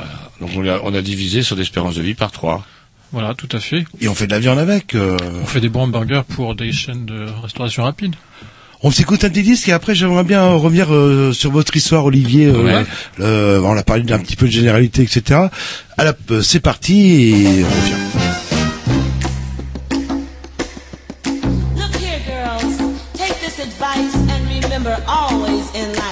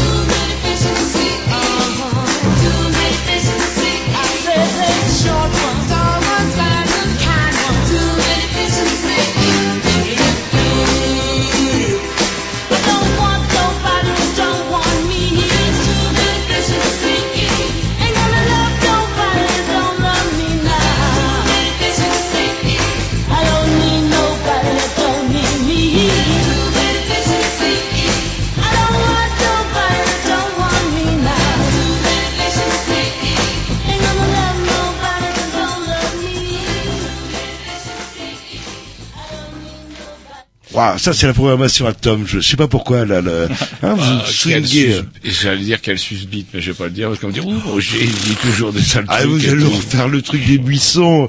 Bref, nous sommes toujours en, co- en compagnie d'Olivier Clisson. Clisson. Voilà, qui est justement un agriculteur qui détonne et qu'on est ravi de recevoir ce soir parce que justement il va nous dire que, ah, pour paraphraser un autre monde est possible, une autre agriculture est possible parce que vous avez mis dix ans pour vous installer définitivement, on va Ouais. dire. Ah, en tant vous- qu'agriculteur, c'est ça en fait, dans Ouais. un premier temps. Pour trouver le pour trouver le foncier, parce que ça c'est une Mhm. grande difficulté effectivement. Donc vous êtes euh, un hectare par-ci, deux hectares foncier, voilà, c'est Alors ça. j'ai- ouais, j'ai commencé avec deux hectares et j'ai eu beaucoup de chance pour retrouver ensuite 10 hectares complémentaires. Donc aujourd'hui, je suis sur une petite ferme de 12 hectares. Vous êtes, à- vous êtes, vous vivez en couple, Ouais. vous avez des enfants. Ouais. Il faut, est-ce que justement, c'est quoi la surface qu'il faut pour survivre ou pour vivre décemment de votre travail euh, Alors ça dépend beaucoup des systèmes. Parce qu'on nous dit, il faut des grosses fermes, il faut des grosses fermes. J'entendais encore l'autre Ouais. gros porc de Raffarin, justement, qui disait, ah ah, si on croit que l'agriculture alternative va pouvoir nourrir les gens, je Ah, que- comme si on allait faire du pognon en mettant des tréteaux devant euh, devant chez le producteur. Ouais, quoi. et il le disait, cet enfoiré, ça. de manière Ouais. très mesquine et très méprisante. Je te lui aurais mis Ah la ouais, journée de pareil. récupération du lundi de Pentecôte dans son. Ah ben j'aimerais bien le, le rencontrer. Ah ouais, ouais. Essayez de garder votre calme. Ouais, non, mais on est habitué à ces raffarinades. Ouais. Mais non, non, tout dépend du système. Et nous, on travaille beaucoup. Quand je dis nous, c'est les tous ceux qu'on appelle en agriculture alternative. Hein, où on, on travaille beaucoup sur la transformation à la ferme et la vente directe. Donc en fait, euh, pour schématiser, euh, la, la distribution en France aujourd'hui, c'est comme un, un sablier. Euh, Il y a donc euh, 5 à 600 000 agriculteurs en bas. Euh, en haut, il y a 60 millions de consommateurs. Mais au milieu, il y a quatre centrales d'achat qui livrent 80% de la consommation alimentaire des Français à travers les grandes surfaces. Quatre centrales d'achat. Donc, Il y a un entonnoir et ni les uns ni les autres ne contrôlent quoi que ce soit. Et dans les deux cas, on se fait baiser. Donc euh, l'idée c'est de court-circuiter ça quoi. Et euh, ça tombe bien parce qu'on a énormément de consommateurs qui sont prêts à euh, s'allier avec nous parce que là on recherche une nouvelle alliance avec euh, nos contemporains, euh, nos voisins, nos consommateurs. Et à travers cette réflexion-là, eh il y a énormément de formes de, de nouvelles ventes qui sont développées. Les magasins de paysans, les AMAP, euh, les drives. euh, Aujourd'hui, c'est un des systèmes de commande par Internet et euh, livraison au point dépôt, Mhm. comme celui qu'on a monté avec les collègues dans le secteur. Et voilà, aujourd'hui, il est tout à fait possible de vivre décemment. Moi, je vis euh, très convenablement avec mes 12 hectares grâce à la transformation et à la vente directe. Et parce que vous assurez effectivement votre propre distribution, du coup. Voilà, Alors, tout à fait. petite question euh, à vous poser. Alors, donc, vous êtes agriculteur. Comment Ouais. vous êtes devenu boulanger? Alors, là aussi, c'est assez étonnant, mais euh, dans les écoles de boulangerie aujourd'hui, on n'enseigne plus la façon dont je fais le pain, c'est-à-dire du pain uniquement au levain. Je dis bien uniquement parce que quand on voit le pain au levain dans les boulangeries, en fait, euh, ils rajoutent du levain, mais à la base, c'est une pâte qui est fermentée avec de la levure de boulanger. Donc, euh, posez-leur la question, mais c'est marrant, les, les boulangères, enfin les serveuses, ne n'arrivent jamais à répondre à ces questions-là. Oui, dans le c'est pain au boulanger. levain. C'est comme euh, d'où vient la farine en fait quand tu quand tu enfin Ouais. quand on leur demande euh, la farine elle vient d'où euh, Bah je sais pas, euh, Du c'est camion des sacs qui viennent du Alors, camion. justement, euh. vous produisez votre blé, Ouais. c'est du, du blé biologique. Ouais, ouais, Et vous le meulez vous-même Ouais, j'ai un petit moulin à la ferme, ouais. Ah, Ouais. vous Et là, vous tu marches comment Vous l'avez, vous avez quel système? Alors je pédale pas. non, non, c'est un petit moteur électrique euh, d'un kilowatt. euh, Ah, Mais euh, dans mon cas, j'ai la, la fierté ou l'arrogance de dire que l'électricité est produite par une petite éolienne qu'on a autoconstruite sur la ferme. Donc euh, Vous récupérez le son pour faire du c'est savon pas du nucléaire. Alors le son, non, il, il, il nourrit, euh, il nourrit des cochons euh, de collègues euh, pas très loin. Mais alors, je, re- je repasse sur ma question d'origine. On ne devient pas boulanger par hasard, en fait. Donc, ouais, une non. formation. Euh... Alors pour moi, c'est- ça a été une découverte. En fait, euh, j'imaginais plutôt m'installer comme maraîcher, comme beaucoup qui se, veulent se reconvertir à l'agriculture biologique. Pourquoi pas Parce qu'on a- on commence par un petit potager, bien souvent, et puis euh, maraîchage, pourquoi pas Et en fait, je suis tombé chez un, un maraîcher euh, à Bolon euh, qui, qui était maraîcher, mais qui faisait aussi une fois par semaine du pain dans un four traditionnel, donc les fours en briques euh, qu'on trouve encore euh, dans la région de Rennes. et généralement euh, partout en France, ce qu'on appelle les fours romains. Quoi. Traditionnellement, c'est des euh, en forme d'ogive où on fait le feu à l'intérieur, on retire toutes les braises et on met le pain. Et c'est les briques qui cuisent le pain. Et cette technique-là, avec une fermentation uniquement au levain, eh ben je l'ai apprise avec lui. Je me souviendrai toujours du premier jour où le pain est sorti du four. L'odeur m'a marqué. Je me dis là, Mhm. là, il y a un truc à creuser. Il y a un truc à faire avec ça. Alors, Et ça va puis être quand on l'a goûté le pain, euh, Ça va être un pain comment avec une Ah, c'est espèce pas de du- grosse croûte, c'est pas Ouais, du pain blanc par contre du coup. Ah, c'est du, du, du- Non. du- du- ouais, c'est du pain dur, là, là, là, que lui mangeait Ouais, le, dans pain le temps, noir, c'est ça, ouais. le pain que ma grand-mère euh, a, a rejeté. Ouais, non, il y a eu toute une. euh, en plus, on sait bien qu'en Occident, tout ce qui est noir est, est pas très euh, Il fréquentable. n'y a, hein. Il a hein. pas que ça. Il n'y a pas une histoire de fibres. Les filles sont là où le pain aux fibres, c'est parce qu'elles ont des problèmes pour faire caca. Moi, j'ai absolument aucun problème pour faire caca. Je peux manger du pain blanc sans que ça me pose aucun problème. Euh, alors, mais euh, beaucoup de nutritionnistes conseillent de manger quelques fibres quand même. Et Il y a des haricots. il y a une deuxième, euh, deuxième composant qu'on trouve dans la, farine euh, demi-complète ou complète. Dans mon cas, le petit moulin sort une farine demi-complète. Ce sont les, les minéraux. Et en fait, euh, il paraîtrait que globalement, la population française est carencée en minéraux. Euh, et donc, euh, c'est intéressant de la trouver dans les produits de base tels que la farine. Quoi. Donc fibres et minéraux, c'est ce qui fait euh, ce type de pain. Une fermentation longue, euh, à peu près 6 heures, alors qu'une fermentation à la levure, c'est 3-4 heures. Et une cuisson au feu de bois qui garantit aussi euh, un goût et puis une conservation différente encore qu'un four électrique. Mais vous faites pas du pain tous les jours? Alors dans mon cas, j'en fais 5 jours par semaine.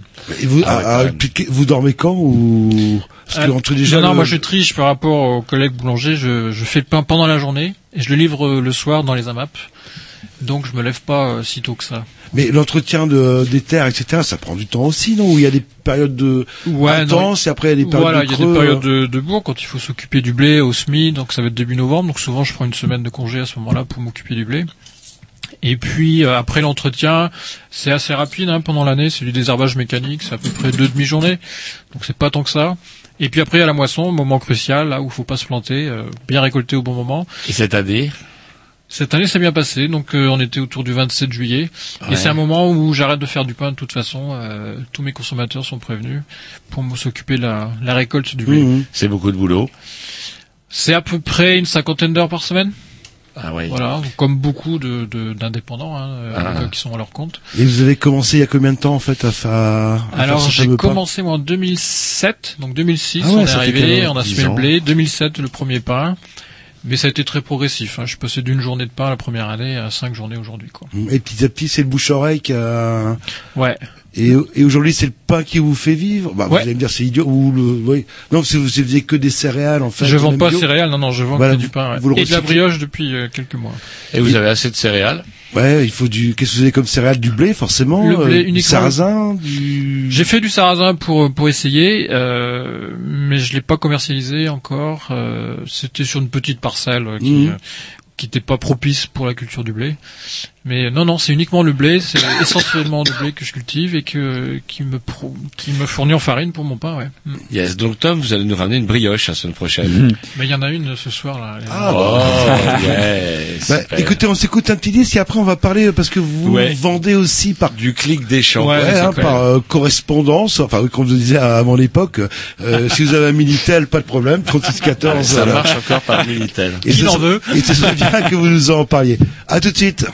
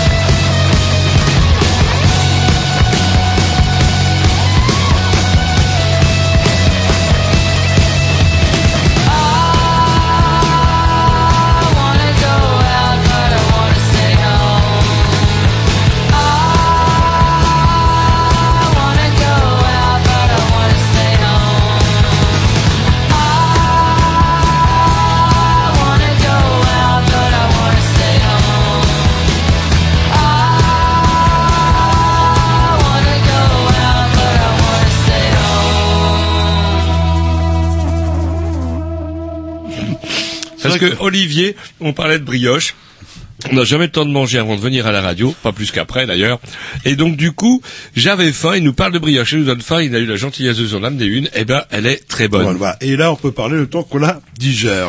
Voilà. Et donc, ça nous envoie directement aux produits qui sont bons à manger et au clic des champs. Le clic des champs, c'est quoi, Olivier?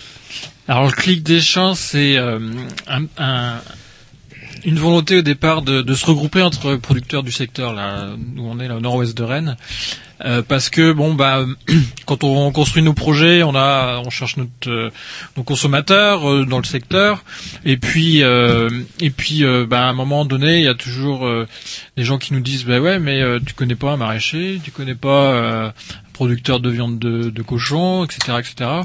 Et c'est vrai que quand les gens font l'effort d'aller chercher des produits de qualité, euh, c'est un peu ridicule qu'ils aillent faire ne- des trajets de ferme en ferme. Quoi. Au niveau Mhm. écologique, on n'est pas très bon quand on quand on fait ça.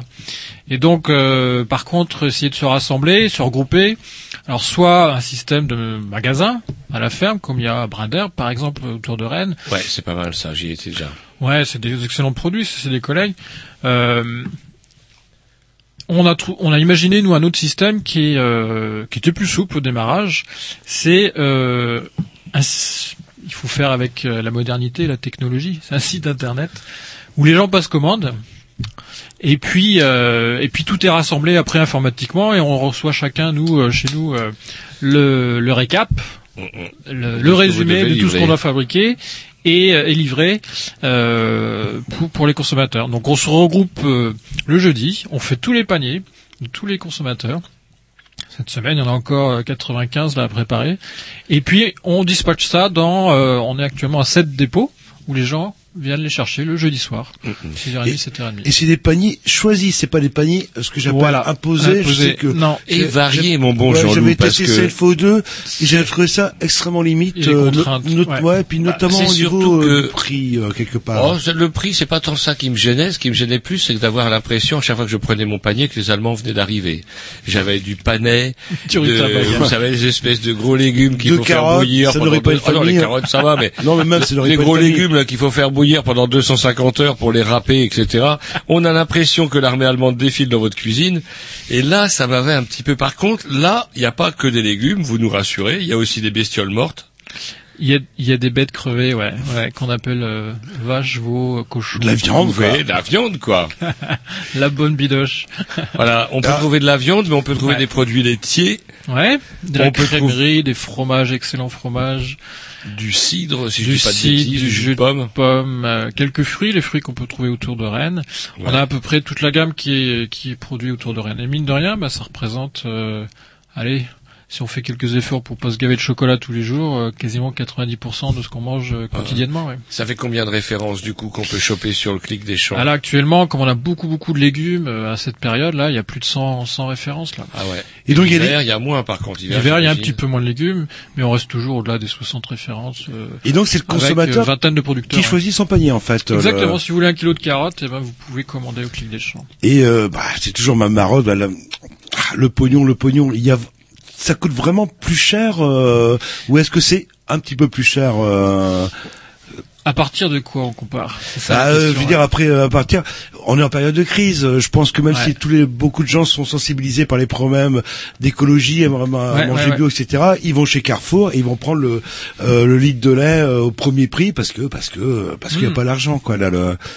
D'ailleurs, ça serait une, une idée, ça, pour réorienter la PAC, au lieu de la donner aux agriculteurs pour qu'ils mettent des engrais et des pesticides, pour la donner euh, à la consommation, pour permettre aux gens de, de se nourrir normalement. Euh, en ce qui me concerne, mon pain, il est moins cher que la baguette. Il est moins cher, pardon, que... Que la- que la baguette qu'on trouve euh, traditionnellement. Une baguette qui fait 200 grammes, euh, vous la payez à 1 euro, ça fait 5 euros le kilo. Mon pain, il est à 4,50 euros le kilo. C'est pas le cas pour tous nos produits. Mhm. Il faut comparer, il faut regarder. Euh, mais en général, euh, notre système-là, il est assez... comme c'est nous-mêmes qui organisons le truc, en fait, euh, il y a que 15% de, de marge qui est prélevée. Et il euh, faut comparer ça à n'importe quel magasin qui doit être au moins à 30% de marge pour pouvoir fonctionner, les salariés, le magasin, la Mais il n'y a pas d'intermédiaire. donc Il n'y a pas d'intermédiaire. la marge on- elle est beaucoup plus nette pour Voilà. le, le producteur local. Et ce qui est sûr, c'est que pour les légumes, par exemple, on est moins cher aussi qu'en qu'en hypermarché. Hmm. Pour des- par rapport à des légumes conventionnels, j'entends. Et Et en une plus- qualité qui n'a rien à voir. Alors vous êtes tous euh, bio au clic de Rennes où il y a des bio et puis des gens qui sont plus raisonnés simplement Alors, ou locaux, fermés. Ouais, on a des produits fermiers qui sont pas certifiés bio, ouais. Mm. Euh, producteurs de viande de porc, par exemple, qui euh, travaillent avec un cahier des charges quand même, Mhm. qu'on a vérifié et que les consommateurs vérifient, parce qu'une autre particularité du clic des champs, c'est que euh, dans le conseil d'administration, il y a la moitié de consommateurs euh, et moitié producteurs. Hmm. Et donc ils ont toujours leur mot à dire et euh, voilà, il y a des euh, plein de petites choses très intéressantes. On a voulu en fait euh, rétablir fraternité dans liberté, égalité, fraternité. C'est pas la liberté qui devrait s'appliquer euh, à l'économie. C'est Et- plutôt la fraternité. Le clic des champs, ça existe depuis combien de temps du coup? Eh ben ça fait deux ans et quelques mois pour nous. voilà. Et ça se développe Ouais, hein apparemment, vous avez Ouais. l'air euh, d'être satisfait. Vous parlez de Alors, 90 ouais. paniers, c'est ça hein? Ouais, on est au-delà de 90, on était plutôt Par semaine, hein, c'est ça? Par semaine. Mhm. Qu'est-ce que vous auriez envie justement de dire au gros Raffarin qui nous a tant énervé, euh, Tom Mhm. et moi, lorsqu'on l'a entendu sur France Info se gausser justement sur... eh, parce qu'on nous dit toujours, l'agriculture de ce type-là ne pourra jamais nourrir le pays. Alors c'est faux, ça a été prouvé par l'ONU, il a qu'à relire ses classiques. Euh, Olivier de Schutter a prouvé, hein, par A plus B, que c'est l'agriculture familiale, l'agriculture paysanne qui peut nourrir le monde et non pas l'agriculture industrielle qui au contraire appauvrit les paysans, les envoie dans les bidonvilles Et pollue les coût. sols à un coût énorme pour la société et qui finira par tous nous empoisonner si on la laisse faire.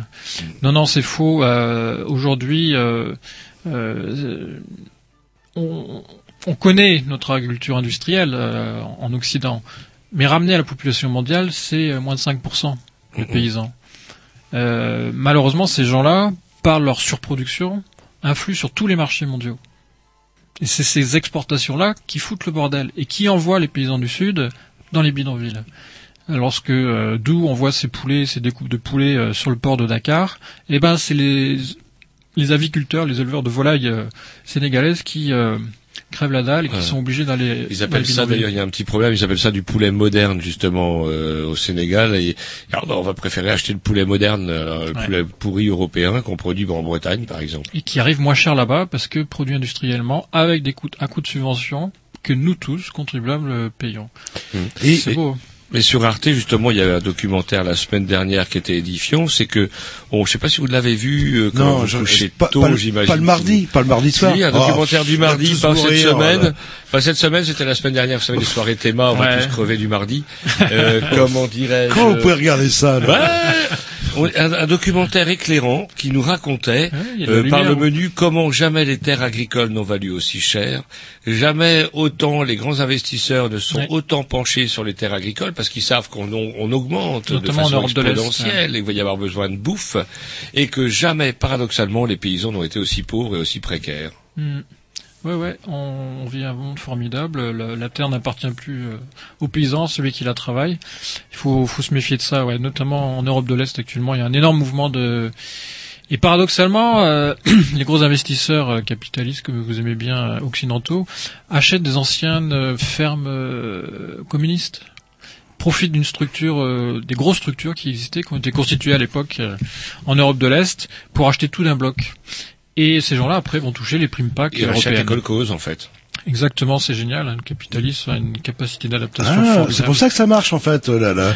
Et une pe- petite question parce qu'il va falloir qu'on conclue. Justement, euh, il y a des points relais à Rennes pour récupérer Ouais, ça? a, il y a- on a ouvert il y a quelques quelques semaines un point relais à Rennes avec euh, un partenariat de chez Artisans du Monde. Mhm. Donc nos amis qui font du commerce équitable nord-sud et euh, c'est eux qui sont venus nous chercher en, parce qu'ils avaient une réflexion depuis plusieurs années sur le commerce équitable nord-nord, c'est-à-dire comment Oui, aider en les fait, paysans du euh, sud, c'est très bien, mais on peut aussi aider les paysans du nord. Ils avaient une boutique rue Hoche. ouais, C'est ça. Ah, c'est dans l'arrière-boutique de. Pourquoi c'est toujours au centre-ville où c'est impossible de se garer euh, Vous Pourquoi travaillez au centre-ville, vous non le non euh, où c'est vraiment plastoche, c'est pas évident de, de se garer. Ouais, un parking souterrain, vous rigolez. Ouais, bah euh, attendez là. en Ouais, plus- Artisan du monde est sur la, le haut de la rue Hoche. Quand on monte Non, mais- à droite ma- en direction ma- de la rue ma- Hoche, il est pas ma loin question, du parking. ma question est plus simple en fait. Ouais. Il n'y a pas moyen de se développer dans les quartiers justement, toucher des zones Si, beaucoup si, plus hein. populaires? Euh, ça donnerait peut-être une, une envie d'éduquer leurs gamins à une, à une autre manière de, de consommer. Alors que tout à fait. Moi, tout ça au centre-ville où c'est quand même une- des gens un peu privilégiés quelque part. Ouais, alors ça c'est une image qui en fait est fausse. Il y a une étude qui a été faite sur les consommateurs en AMAP en, sur toute la France. Et en fait, ce sont des beaucoup de gens qui sont pas des bobos comme on pourrait le croire. Mhm. Ce Et sont donc- Ah c'est un peu la vision que j'en ai, moi, Ouais, personnellement. mais c'est c'est c'est pas la réalité, ouais. Ce sont des gens euh, qui ont bah, une conscience euh, de ce qu'ils veulent manger et, euh, écologique. Mais euh, dans beaucoup d'AMAP, il y a des systèmes de solidarité qui se développent, de paniers solidaires où les gens vont donner un petit peu plus sur leur euh, panier pour permettre qu'il y ait euh, d'autres paniers qui soient donnés à des personnes défavorisées. Euh, sur la Mapopod dans la- avec laquelle je travaille là sur Rennes dans le quartier de la Poterie, euh, c'est un système où tous euh, les paniers qui sont pas récupérés par les consommateurs, ils peuvent pas venir ce, cette journée-là, c'est pas revendu, c'est donné à l'épicerie sociale du Blône. Il y a des AMAP dans les quartiers du Blône, il y a des Mhm. AMAP dans les quartiers de Villejean, je suis sur une autre AMAP à Villejean. Ça, c'est les AMAP. Par contre, là, on n'a pas le choix. C'est le fameux panier C'est le panier quoi. imposé, euh, effectivement, mais bah, de notre côté, on a un tarif quand même qui est bien moins cher que ce qu'on peut trouver en supermarché. Quoi. Et vous, euh, votre souhait, c'est de trouver justement des, euh, s'il y a des gens qui nous écoutent, des euh, des, des relais euh, qui sont pas forcément au centre-ville. euh, parce que c'est vrai que moi, si j'y vais chercher mon, mon Ah, il dit ça de parce qu'il habite en Sud donc il va vraiment lui, il va falloir lui faire un réseau de lait. Ah oui, il faut ramener le à matos l'entrée aussi de la après, boule- donc. à l'entrée de la rue de Suède. Eh ben, si Non, vous- euh, et moi juste ce que je voulais dire, la, map, on parle du, du produit effectivement, mais euh, il y a aussi le côté euh, soutien euh, aux paysans justement, parce que euh, AMAP ça veut dire Association pour le maintien de l'agriculture paysanne, où euh, justement on va euh, financer, on va on va donner des sous avant d'avoir les produits, et on accompagne euh, le paysan justement. Il n'y a pas que le côté, euh, bah, on a les produits qui sont imposés tout le- toutes les semaines. Il y a aussi le côté euh, Tu accompagnement te de, sacrifies quand tu manges tes courges de Mars. Ouais, bah écoutez, moi je je, je vais essayer euh, votre histoire parce que vous- j'ai essayé des AMAP et je, Pouf, j'étais extrêmement déçu. Hein, pour Alors, être, et pour conclure, euh, justement, par rapport au tableau apocalyptique que nous dresse une certaine presse, certains syndicats, etc., de l'agriculture, moi je vous vois, vous êtes jeune, plein d'allants, euh, comment vous avez l'air encore optimiste. merci. Vous êtes plutôt optimiste ou quoi ça se développe, ce genre de réseau? Ça se développe à, à fond, ouais. On, on bute encore sur le problème du foncier hein, pour euh, boucle, boucler la boucle avec notre discussion de départ. euh, L'accès au foncier, donc le- la mafia agricole euh, bretonne euh, est très présente. C'est difficile d'y accéder. Je l'ai personnellement vécu pour m'être opposé à des, gens qui étaient bien placés dans le syndicat majoritaire. Mais il y a une voie possible si nos politiques s'y mêlent, c'est-à-dire qu'en fait, dans la loi française, les politiques publiques, les collectivités peuvent ont pouvoir de préemption sur les terres. Et ils peuvent préempter des terres qui se libèrent pour installer des jeunes en agriculture biologique. Donc, il est à nous tous de, de soumettre l'idée à, à nos, à nos chers politiques euh, pour faire des choses comme ça. De toute façon, euh, l'agriculture industrielle, euh, c'est tire une balle dans le pied, on le voit bien aujourd'hui. Euh, Oui, il y a très peu de GAD, etc., tout c'est le chaos le plus total. voilà, tout est en train de s'écrouler. Et euh, un autre euh, un autre signe, c'est que les enfants des agriculteurs aujourd'hui n'ont pas envie de s'installer. Donc dans quelques années, il y aura un renouvellement à faire. Donc il faut encourager les jeunes à, à partir vers l'agriculture alternative. Il y aura il y aura des choses à faire. Il faudra bien nourrir euh, tous nos, euh, nos contemporains. Et euh, euh, ça sera la seule façon de le faire de toute façon. Une toute petite crise énergétique, c'est la culture industrielle consomme énormément d'énergie. Une toute petite crise énergétique, un, ba- un baril de, de pétrole à au-delà des 100 dollars fout tout en l'air. Donc de toute façon, euh, cette agriculture autre euh, prendra la relève. Et pour conclure, euh, on peut aussi, de schiste. si on veut goûter de votre excellente brioche, euh, on vous en vous, vous en vendez, je suppose. Vous avez à À travers le clic des champs sur Rennes, sinon il faut il faut, Il faut venir aller me chez voir, vous, sinon. euh, dans mon secteur du nord-ouest de Rennes. Ouais. où, Désolé, mais il y en a plein d'autres qui font des choses aussi Est-ce que vous avez une boutique euh, à la sortie de votre fournil? Non, je vends pas à la ferme pour ma part, donc c'est AMAP ou Clic des Champs, D'accord. euh, ou un petit marché euh, de Bretagne le, le lundi soir uniquement. Très bien. Bah, écoutez, on va retrouver toutes les coordonnées sur le fameux blog des Grignoux. Ouais. Et, puis on vous euh, remercie d'être finis de venu. déguster votre excellente brioche. Voilà. En tout cas, Et il y a du cidre aussi. hein. Mais Il y a on du il cidre. n'est pas qu'il n'y a pas d'alcool dans le cidre. Non, si non, peu, non. si peu. C'est du cidre sans alcool? C'est du cidre euh, où faut pas dire qu'il y a de l'alcool. Ouais. C'est du cidre, c'est qu'on buvait quand on était petit. Voilà, tout simplement. Non, dans le cidre que je buvais quand j'étais petit, il y avait des alcools. Ah bon du vin chaud aussi, d'ailleurs. On vous remercie Olivier et puis euh, bah, peut-être à moi, bientôt ouais. après euh, à travers les clics des champs. À Ouais, très bientôt. À bientôt.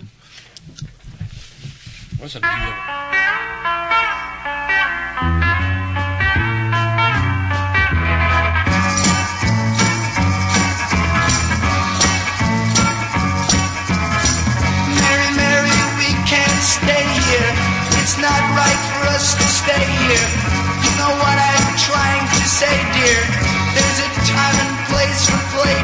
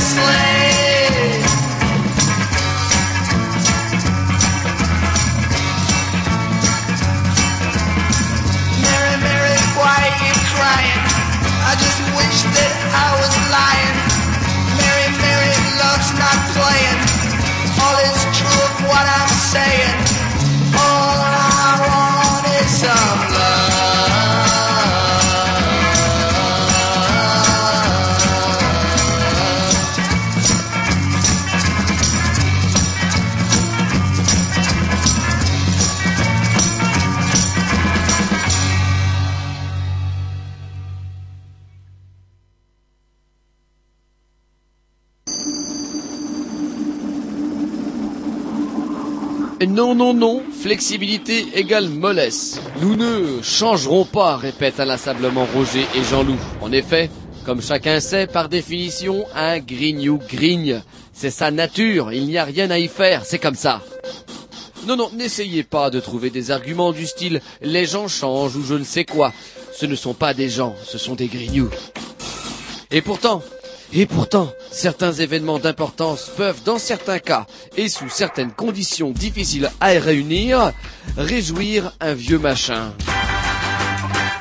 C'est la rubrique Bonne Nouvelle. Oui, bonne nouvelle, un, un- un jingle à- alambiqué parce que j'ai choisi la rubrique Bonne Nouvelle avant que vous arriviez, euh, comme mon bon Jean-Loup. Et Bonne Nouvelle parce qu'effectivement, à un moment donné dans le jingle, il y a des nouvelles comme ça qui peuvent réjouir un vieux machin ou des vieux machins que nous sommes. On va voir que vous êtes, hein, depuis que vous avez laissé pousser votre barbe, vous avez pris 15 ans. Enfin, Ouais, j'ai- comme du- ça, dans 15 ans, j'aurai Tous les la même mercredis, j'ai- tronche. j'ai du mal à vous reconnaître. Et nous accueillons Tanguy euh, ce soir. euh, qui se Tanguy retrouve- qui porte une superbe barbe, lui aussi. Exactement. Et en fait, ce qui est bien, c'est que je la laisse pousser. Et quand je la, quand je la taille, eh ben, je fais 15 ans de moins.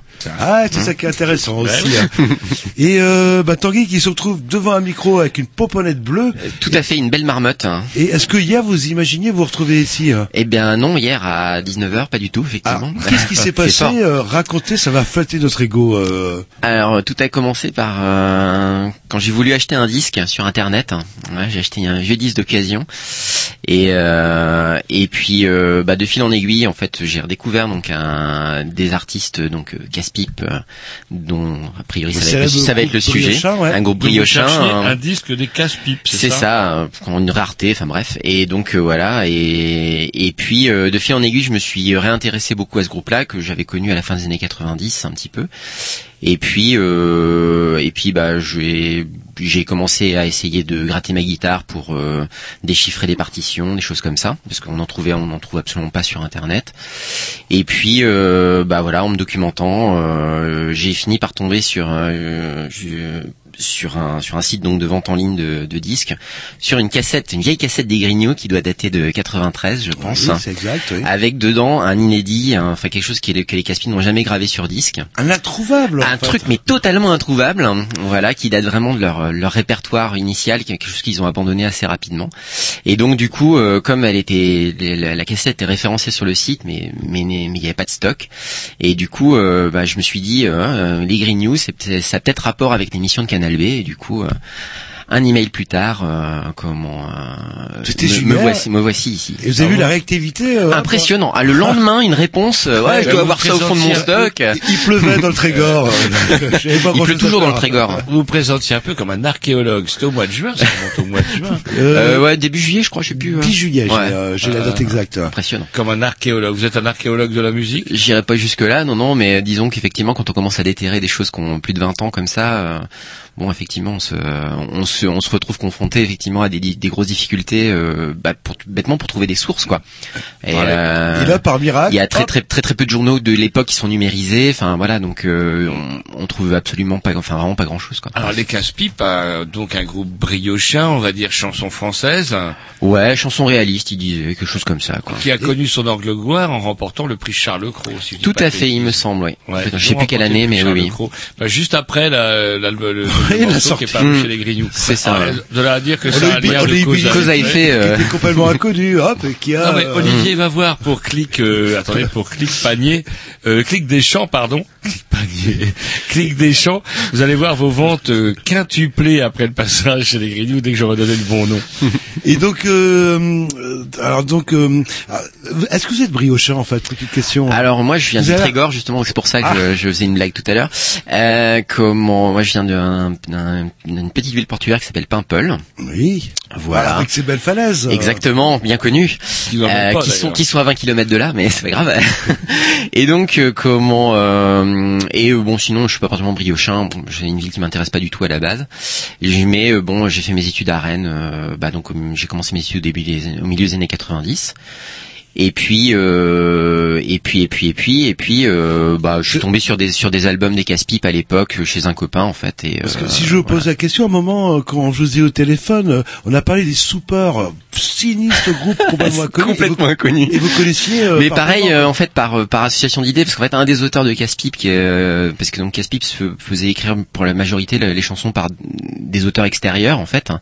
et ensuite il mettait en musique et donc un des auteurs de Casse-Pipe c'est Philippe Marlu euh, qui est un briochin également et euh, habite dans le Trégor aussi. oui, euh, maintenant, euh, je crois qu'il habite pas là, par, par là-bas. Et donc, du coup, il se trouve que, effectivement, par ailleurs, lui, il était dans un groupe qui s'appelait donc les Soupers, qui faisait de la chanson paillarde. Euh, et euh, voilà. Et donc, euh, ouais, ouais. Et donc, du coup, en fait, en cherchant sur Philippe Marlu, bah, je suis tombé, euh, je suis tombé sur le site des Soupers, quoi. Voilà. Et qui n'ont rien sorti d'officiel? Euh, non, je crois pas qu'il y ait de disque. euh, Et là, Saint Jean-Loup, Grignou de l'Enfant Jésus arrive en disant, mais j'ai le disque. sort un live incroyable. Voilà, le- Alors oui, justement, ce c'est peut-être bien parce que euh, si voilà. on parle des on parle des soupeurs, on parle de- des casse-pipes, mais personne, euh, bah, je sais pas, je suis sûr que les deux petits à notre droite ne connaissent pas, Olivier ne connaît pas. Ils ont certainement raison. peut-être bien qu'on en passe un morceau des, des casse-pipes. Ah, moi, que- moi, ça me dirait bien. Eh ben voilà. Après, on en parlera justement de ce morceau que vous avez choisi. Et je vais pouvoir manger un morceau.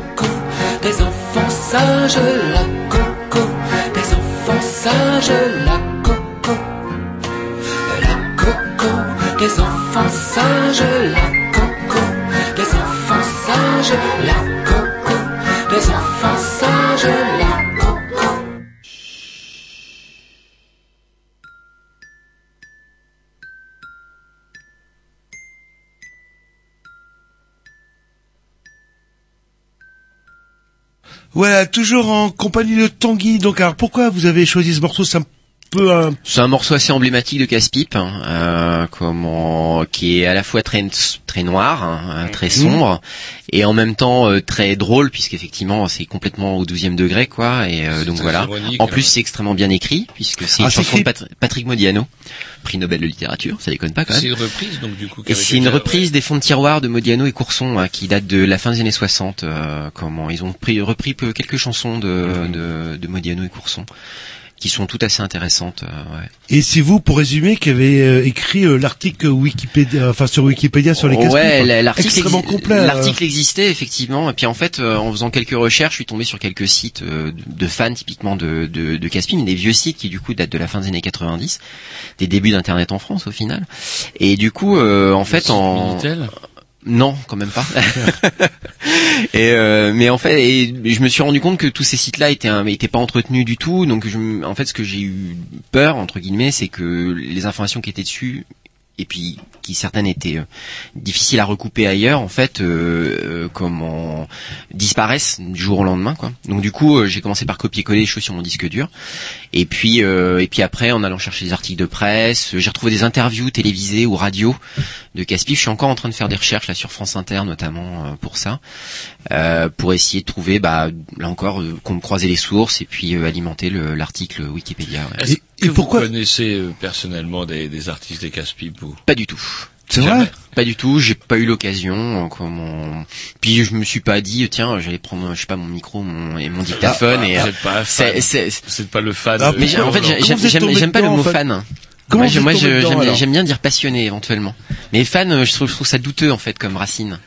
Euh, et vous êtes tombé de- dedans comment en fait Pourquoi les casse-pipes et je sais pas moi, pourquoi pas les Rolling Stones Complètement ou, euh, par hasard, je pense que moi j'ai une culture musicale qui me vient bah, largement de mes, mes parents, qui écoutaient beaucoup de trucs genre euh, Grammar Right, Grammar Right, euh, comment Jolie bouteille. C'est ça, Ah, genre, ça ce genre de choses. Oui. Euh, enfin de la protest song de façon générale, euh, des choses comme ça, puis des trucs bretons genre euh, Stevel, enfin pas trop Stevel d'ailleurs, plutôt Gilles Serva. Mon père était très fan de Gilles Charmine, Serva, voilà. ce genre de Mhm. choses, ouais. Et euh, et puis bah donc je pense et puis aussi un souci littéraire que c'est présent dans ma famille quoi. Donc du coup euh, effectivement quand j'ai quand j'ai entendu les, les textes des Caspi pour la, la première fois, bah je me suis dit, ah, c'est vraiment bien écrit en fait, c'est bien fichu. Et puis après comme je disais pendant je sais pas pendant 15 ans, j'y ai pas du tout repensé quoi et c'est vraiment là il y a il y a quelques mois maintenant en fait à la recherche d'un truc pour mon groupe en fait enfin bref Ah, vous faites de la musique vous-même. Ouais on va dire ça ouais Ah, ah, Vous continuez à en faire euh ouais, ouais je, je joue de la musique je mais je suis pas très très bon quand même globalement. C'est sur le même registre que les casse-pipes. Alors il se trouve que non, parce que c'est pas un groupe. euh, c'est un groupe dans lequel je suis invité. En fait, c'est du folk. euh, voilà, on fait des, des reprises de, de, de trucs, euh, de trucs traditionnels. euh, voilà, Et, euh, un peu brisou. enfin, bref. Et quand on regarde bon les casse-pipes, voilà, je sais quoi, c'est trois quatre personnes, mais en fait c'est plus que ça. C'est euh, c'est énorme le nombre. Alors de, le groupe, de les, les- musiciens sur scène à la, à la, le, au pinacle entre guillemets du groupe, c'était, je crois que c'était six- c'était six musiciens. Mhm. Euh, mais donc, euh, bah, Vous ils avaient des euh, noms Bah, il y oui, avait Louis-Pierre, alors Louis-Pierre euh, Guinard, donc qui était le, le chanteur, euh, donc le cofondateur c'est Philippe Onfray qui est donc ac- accordéoniste. Euh, sinon, se sont greffés dessus donc les Rennais de donc euh, Tonio Marinescu Ouais, des euh, ex et Gilles Rio, hein. voilà, Kalachnikov euh, comme en P38, tout ça. Euh, et ensuite sont arrivés euh, Christophe Mingui, donc qui est quelqu'un Oui. de Pontrieux à la base, je Oui, crois. c'est ça. Stoff. Et, il euh, il était même euh, c'est ça. DJ dans une boîte de nuit de mon bled euh, qui s'appelait les Flambeaux. Euh... Seigneur Ouais, je vous Dieu. raconterai ça en antenne. Ah, là, là. intéressant. Et euh, c'est marrant parce que vous connaissiez personne. et C'est vrai que personnellement, on connaît pas mal de monde de, de Ah. des casse-pipes. Et puis donc le sixième, donc qui est arrivé en dernier, c'est euh, Daniel Pabeuf, donc qui est un quelqu'un de très la- connu sur la scène rennaise. superstar, oui. Et euh, et puis voilà, et puis donc bah donc le groupe a bien fonctionné pendant une dizaine d'années quoi. Et puis euh, en 2001, euh, ils ont reformulé leur concept musical, on va dire. euh, Mhm. donc c'est un truc un peu plus intimiste, un peu plus centré sur le sur le- la personnalité du chanteur, des textes un petit peu différents aussi. Et euh, donc ça, ça a provoqué, semble-t-il, le départ de, du gros des musiciens et juste Christophe Mingui qui est resté. Et puis euh, et puis voilà. Et aujourd'hui, les casse-pipes, euh, il y a toujours mort. un fan club. Non, mais c'est ah mort. non, oui. je pense pas. Non, c'est. pense pas. euh, Enfin, je, je me, j'ai essayé, j'ai cherché des sources sur internet, hein, j'ai rien trouvé euh, de, de ce genre-là. Mais quand on consulte non. euh, le Wikipédia, vous avez pas. D'où le mot archéologie dans le, dans le sujet du mail. vous avez pas le, je sais pas le nombre de personnes qui consultent le site. Non, vous avez pas accès à ça. Euh, je, non, je pense pas avoir accès à ça, plus que moi je suis juste un contributeur, euh, voilà, lambda quoi. hein, donc, euh, donc non, non, je suis pas assez impliqué dans le projet Wikipédia pour, euh, pour ça. Pour résumer, du coup, la discographie de, des Casse-Pipes, c'est combien d'albums? Un seul? Alors c'est quatre albums Quatre et un mini-album. Ah ouais. euh, qui contient notamment une, une version live euh, des transmusicales de 94 qui est assez savoureuse. Euh, et puis euh, donc ouais ça euh, cinq, cinq albums on va dire sur euh, sur une dizaine d'années. Et puis donc euh, donc les rescapés du groupe euh, euh, comment eux ont continué donc sous le sous le nom de Louis Pierre Guinard. Euh, on fait un disque en 2002 euh, comment un peu plus intimiste comme je disais euh, et puis euh, donc alors on n'est pas sûr évidemment parce que quand un groupe s'arrête il y a rarement des communiqués des communiqués de presse hein. mais euh, donc a priori les derniers concerts doivent dater de 2005 euh, voilà voilà C'est assez récent, la fin. J'aurais vu que c'était plus, euh, plus en amont. Non c'est ça enfin vraiment la fin de Caspif c'est 2002 quoi et après la fin de Louis Pierre euh, sous ce nom là c'est 2005 à peu près. Et je crois que l'album, euh, c'est la, la part des anges, hein, c'est ça qui a été un peu le. ça c'est le sommet. le- l'album qui leur a donné une reconnaissance nationale si j'ai bien compris ouais, ouais. Ouais, on entendait régulièrement sur. euh, C'est ça. Inter Bah, euh, en fait, un, truc qui un signe qui ne trompe pas, en fait, ouais. c'est la présence dans les. Oui, tout à fait. C'est la présence dans les compilations. Alors j'ai retrouvé donc sur le site internet où j'ai acheté des disques, j'ai retrouvé plein de compilations où ils apparaissent. Donc on tape casse-pipe et en fait on tombe sur euh, 12 références. On se dit mais tiens c'est bizarre, c'est pas sorti tant que ça d'album quoi. Et en fait ils sont très très présents dans plein de compilations de chansons françaises, des trucs de réalistes de l'époque quoi. Et le, euh, le tango stupéfiant, hein, c'est ça le. vous Le- donc c'est le fameux morceau qu'il y a sur votre Donc cassette. euh, là vous avez, alors c'est c'est un peu euh, terrible. Vous avez la cassette sous blister que j'ai. Ah, exceptionnel, hein. Mais vous avez rien pour l'écouter pour le moment. Bah donc là on va essayer de, essayer de trouver surtout un moyen de le numériser parce qu'effectivement voilà voilà Mais ouais ça va être drôle, va être rigolo. Et là quand vous la- l'aurez numérisée, vous, vous allez nous la renvoyer. Ah bah je, vous, pense. je, vous, je vous donnerai au moins une copie quand même quoi, hein, pas déconner. Yes. hein. On peut s'écouter un deuxième morceau. Yes. Alors qu'est-ce que vous nous proposez euh, cette fois-ci Ah, je propose Foulard Noir, c'est pas mal. Voilà, bah, on va s'écouter puis après euh, bah, vous nous.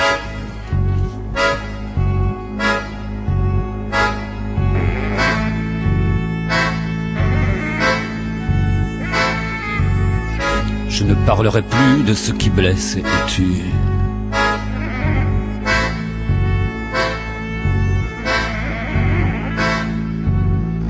Je laisserai les mots aux rats et aux corbeaux.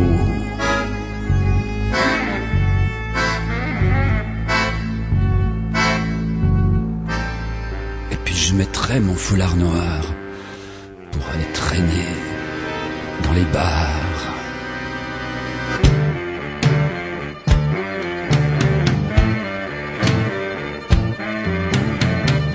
Noir, c'est la couleur qu'il faut dans ces instants. Ou le rouge peut-être, un liseré de sang autour du cou serré. Pour entrer dans la danse et pour suivre les pas, la suprême élégance.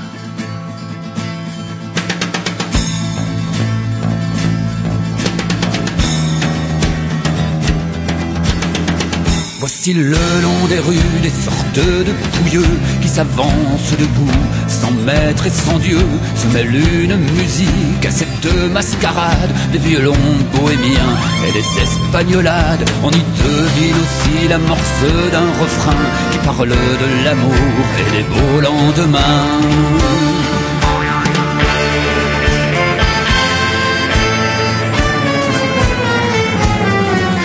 Faisait vous danser au printemps des cerises.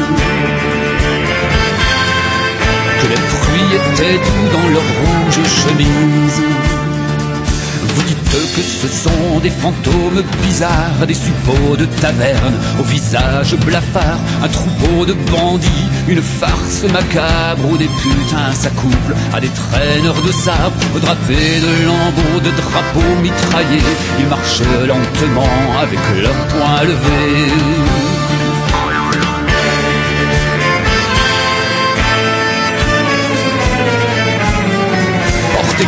Un roi nègre et râlant aux étoiles. Un poète l'esprit en pressentant la voix.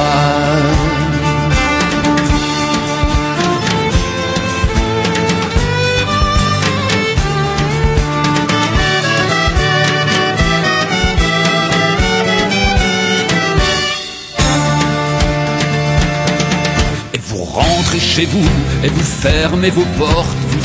Qu'après tout, le diable les emporte. Moi je suis de cela, je suis de cette engeance. Ivre et libre, je suis sans croissance, allégeance. Ivre d'être debout et libre s'il le faut de plonger sans remords la lame du couteau.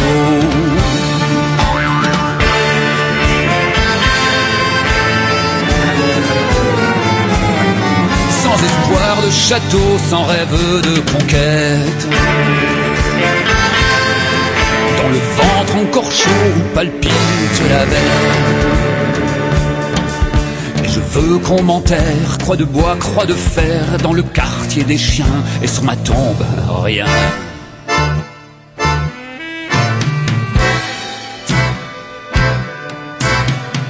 Et puis mon cœur, on donnera au diable qui n'existe pas. Au diable qui n'existe pas. Alors justement, ce, ce morceau de, des Casse-Pieds, pourquoi vous l'avez choisi euh Alors j'ai choisi parce que euh, c'est partie d'un l'autre aspect de Casse-Pipe, c'est un peu le discours euh, un peu politique. Euh, parce que donc là, si on écoute un peu les paroles, c'est c'est- c'est une, une manifestation, euh, on va dire anarchiste, quoi. euh, voilà, et donc euh, du coup, c'est ça décrit tout un peuple qui se qui se promène, quoi. Donc c'est assez Vous rigolo, quoi. pas, Comme Personne n'a écouté. Ils ont fait que bavarder pendant tout le morceau. Ils en ont rien à foutre. On est des auditeurs normalement. euh. ah non, ils regardent le match. Là, le- Ils regardent le match. Bon, ils vont écouter Alors, dimanche. là. Est-ce que je peux dire quelque chose? Je voudrais pas euh, briser ce bel œcuménisme autour des casse-pipes, mais quand même, c'est pas gay. C'est pas très très gai, non non. Quand on fait de la chanson réaliste, généralement, on parle de trucs qui sont pas pas très drôles, quoi. Hein, c'est pas, Mm. c'est pas vraiment. Et c'était pas encore la crise à l'époque. crise. aujourd'hui. Si, si, c'était déjà la crise. 73, euh, Depuis que j'ai la télé chez moi, euh, 73, on va dire, j'entends parler de la crise, je vois la gueule. euh, à vous rappeler le, le présentateur de TF1 qui disait c'est la crise. Euh, comment il s'appelait Il est mort. C'était déjà PPDA. Après, il y avait Léo Ferré qui disait, qui racontait avec le temps. Mhm. Et les casse-pipes, alors c'est marrant, les casse-pipes, je les avais connus même avant encore, avant les casse-pipes, ils tenaient un restaurant à Saint-Brieuc, rue Maréchal Foch. Ouais, le chanteur effectivement. Ouais, ouais. il été crépier, euh, il a été instituteur, ensuite crépier. euh. Ouais. Et euh, qu'est-ce qui est devenu le chanteur euh, Il a toujours un restaurant, oui, je crois. Jean, alors sur je- là, là pour le coup, j'en sais rien. J'ai pas trouvé de, j'ai pas trouvé d'informations sur sa vie actuelle. En même Ou il est temps, c'est sou- c'est souvent comme ça. euh, vous y allez. J'en sais rien. Mais euh, mais euh, je, je je sais qu'il est qu'il est qu'il est qu'il est encore, enfin qu'il est à Saint-Brieuc. euh, Il vit encore Ah oui, il est a priori encore vivant, effectivement. Enfin, il a un numéro de téléphone, semble-t-il. Du coup, ça pourrait peut-être être rigolo de, comment dirais-je, qu'il sache euh, ou qu'il le suce, euh, comment dirais-je, Je vous en des- qu'il y ait des gens qui s'occupent, enfin je sais pas, qui qui fassent vivre la flamme des casse-pipes. C'est quand même, comme vous le dites, euh, quatre albums, c'est ça. hein? C'est ça, ouais. Et vous avez essayé de les contacter ou... Non, non, euh, comme je disais tout à l'heure, euh, bon, c'est, euh, enfin voilà, je suis entre guillemets personne pour les contacter, et puis euh, Bon, pour l'instant, il y a déjà pas mal de choses à extraire d'internet, euh, comment et puis Donc, des vieilles coupures de presse. euh, C'est vrai que c'est marqué sur le. non, puis en plus, c'est, c'est, c'est difficile en même temps d'aller contacter des gens euh, qui ont tourné la page et puis bon, les artistes c'est souvent comme ça. Enfin, une fois qu'ils ont qu'ils ont tourné la page, euh, reparler du passé, euh, généralement, ça les intéresse pas très pas tellement quoi. Et euh, bon, c'est ça, voilà. Moi, je sais pas. Ça, en tout cas, c'est pas ma pas ma façon pas ma façon de faire. Je me je me vois quand même difficilement aller les voir. Bonjour, j'aurais des questions à, vous poser de votre ancienne vie, euh, de quand vous aviez beaucoup de succès. Enfin bref, beaucoup de succès, tout est relatif. Hein, mais Ah, voilà. Par Voilà. contre, c'est l'heure, c'est l'heure. Moi, On va. c'est l'heure, parce que désormais nous avons une émission, ce n'est plus une émission de comment de gens qui tirent un peu trop sur la gorge de chambre. Industriel, bien sûr. C'est place à une émission sérieuse qui a fait ses, qui a déjà fait ses preuves au sein de Canal B, c'est Big Bang. Voilà. Ça commence. C'est une à- bande musicale, hein, c'est ça. Ouais, là ça commence à 22 heures pile poil. Et il va être 22 heures après le disque qu'on va vous proposer. Et on Voilà. dit salut, à la semaine prochaine. Vous retrouverez tous les contacts, tous les coordonnées sur le blog des Grignoux. Vous tapez Voilà. les Grignoux. Avec sans un y- lien peut-être aussi sur les casse-pipes. Bah, bien sûr, évidemment. suffit de taper casse-pipe sur euh, sur Google. On Quitte à s'être emmerdé hein. pendant des Hein. heures et des heures et des heures, euh, autant que ça serve justement ce fameux lien sur les casse-pipes. On dit salut, à la semaine prochaine et on laisse la place à Big Bang. Big Bang, j'en dis. Bi- Biche Bang. Bonne soirée. Ah, c'est quand on se beurre la gueule en deux minutes, c'est ça, non, le... À très bientôt.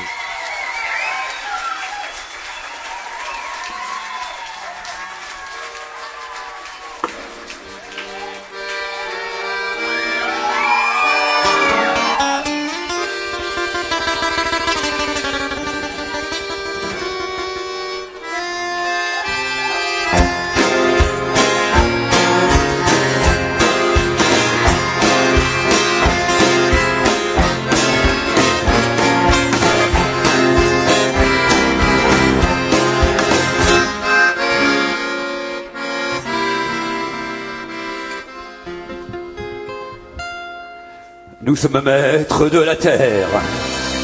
Nous croyons des presque dieux.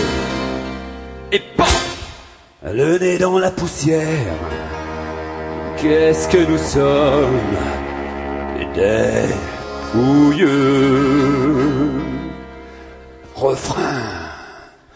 Et là-haut, les oiseaux qui nous voient tout petits, tournent, tournent sur nous et crient au fou. Ouais, c'est vrai. Au fou Nous nageons tous dans la bêtise et l'on invente des drapeaux. On met des couleurs aux chemises, sous la chemise. Y a la peau. Et là-haut, les oiseaux qui nous voient tout petits, si petits, tournent, tournent sur nous et crient au fou. Écoutez le monde en folie. Vive la mort, vive la faim. Pas un ne crie vive la vie. Nous sommes tous des assassins. Refrain. Et là-haut, les oiseaux qui nous voient tout petits, si petits, tournent, tournent sur nous et crient au fou. C'est toute la terre qui tremble. Bonne saison pour les volcans. On va faire sauter le monde. Rappelez-vous, tout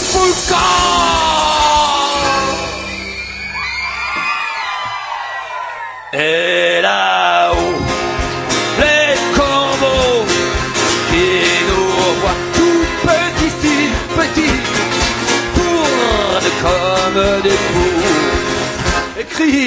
à nous. La vie pourrait être si belle. Si l'on voulait vivre d'abord Pourquoi se creuser la cervelle quand il y a du bon seil dehors?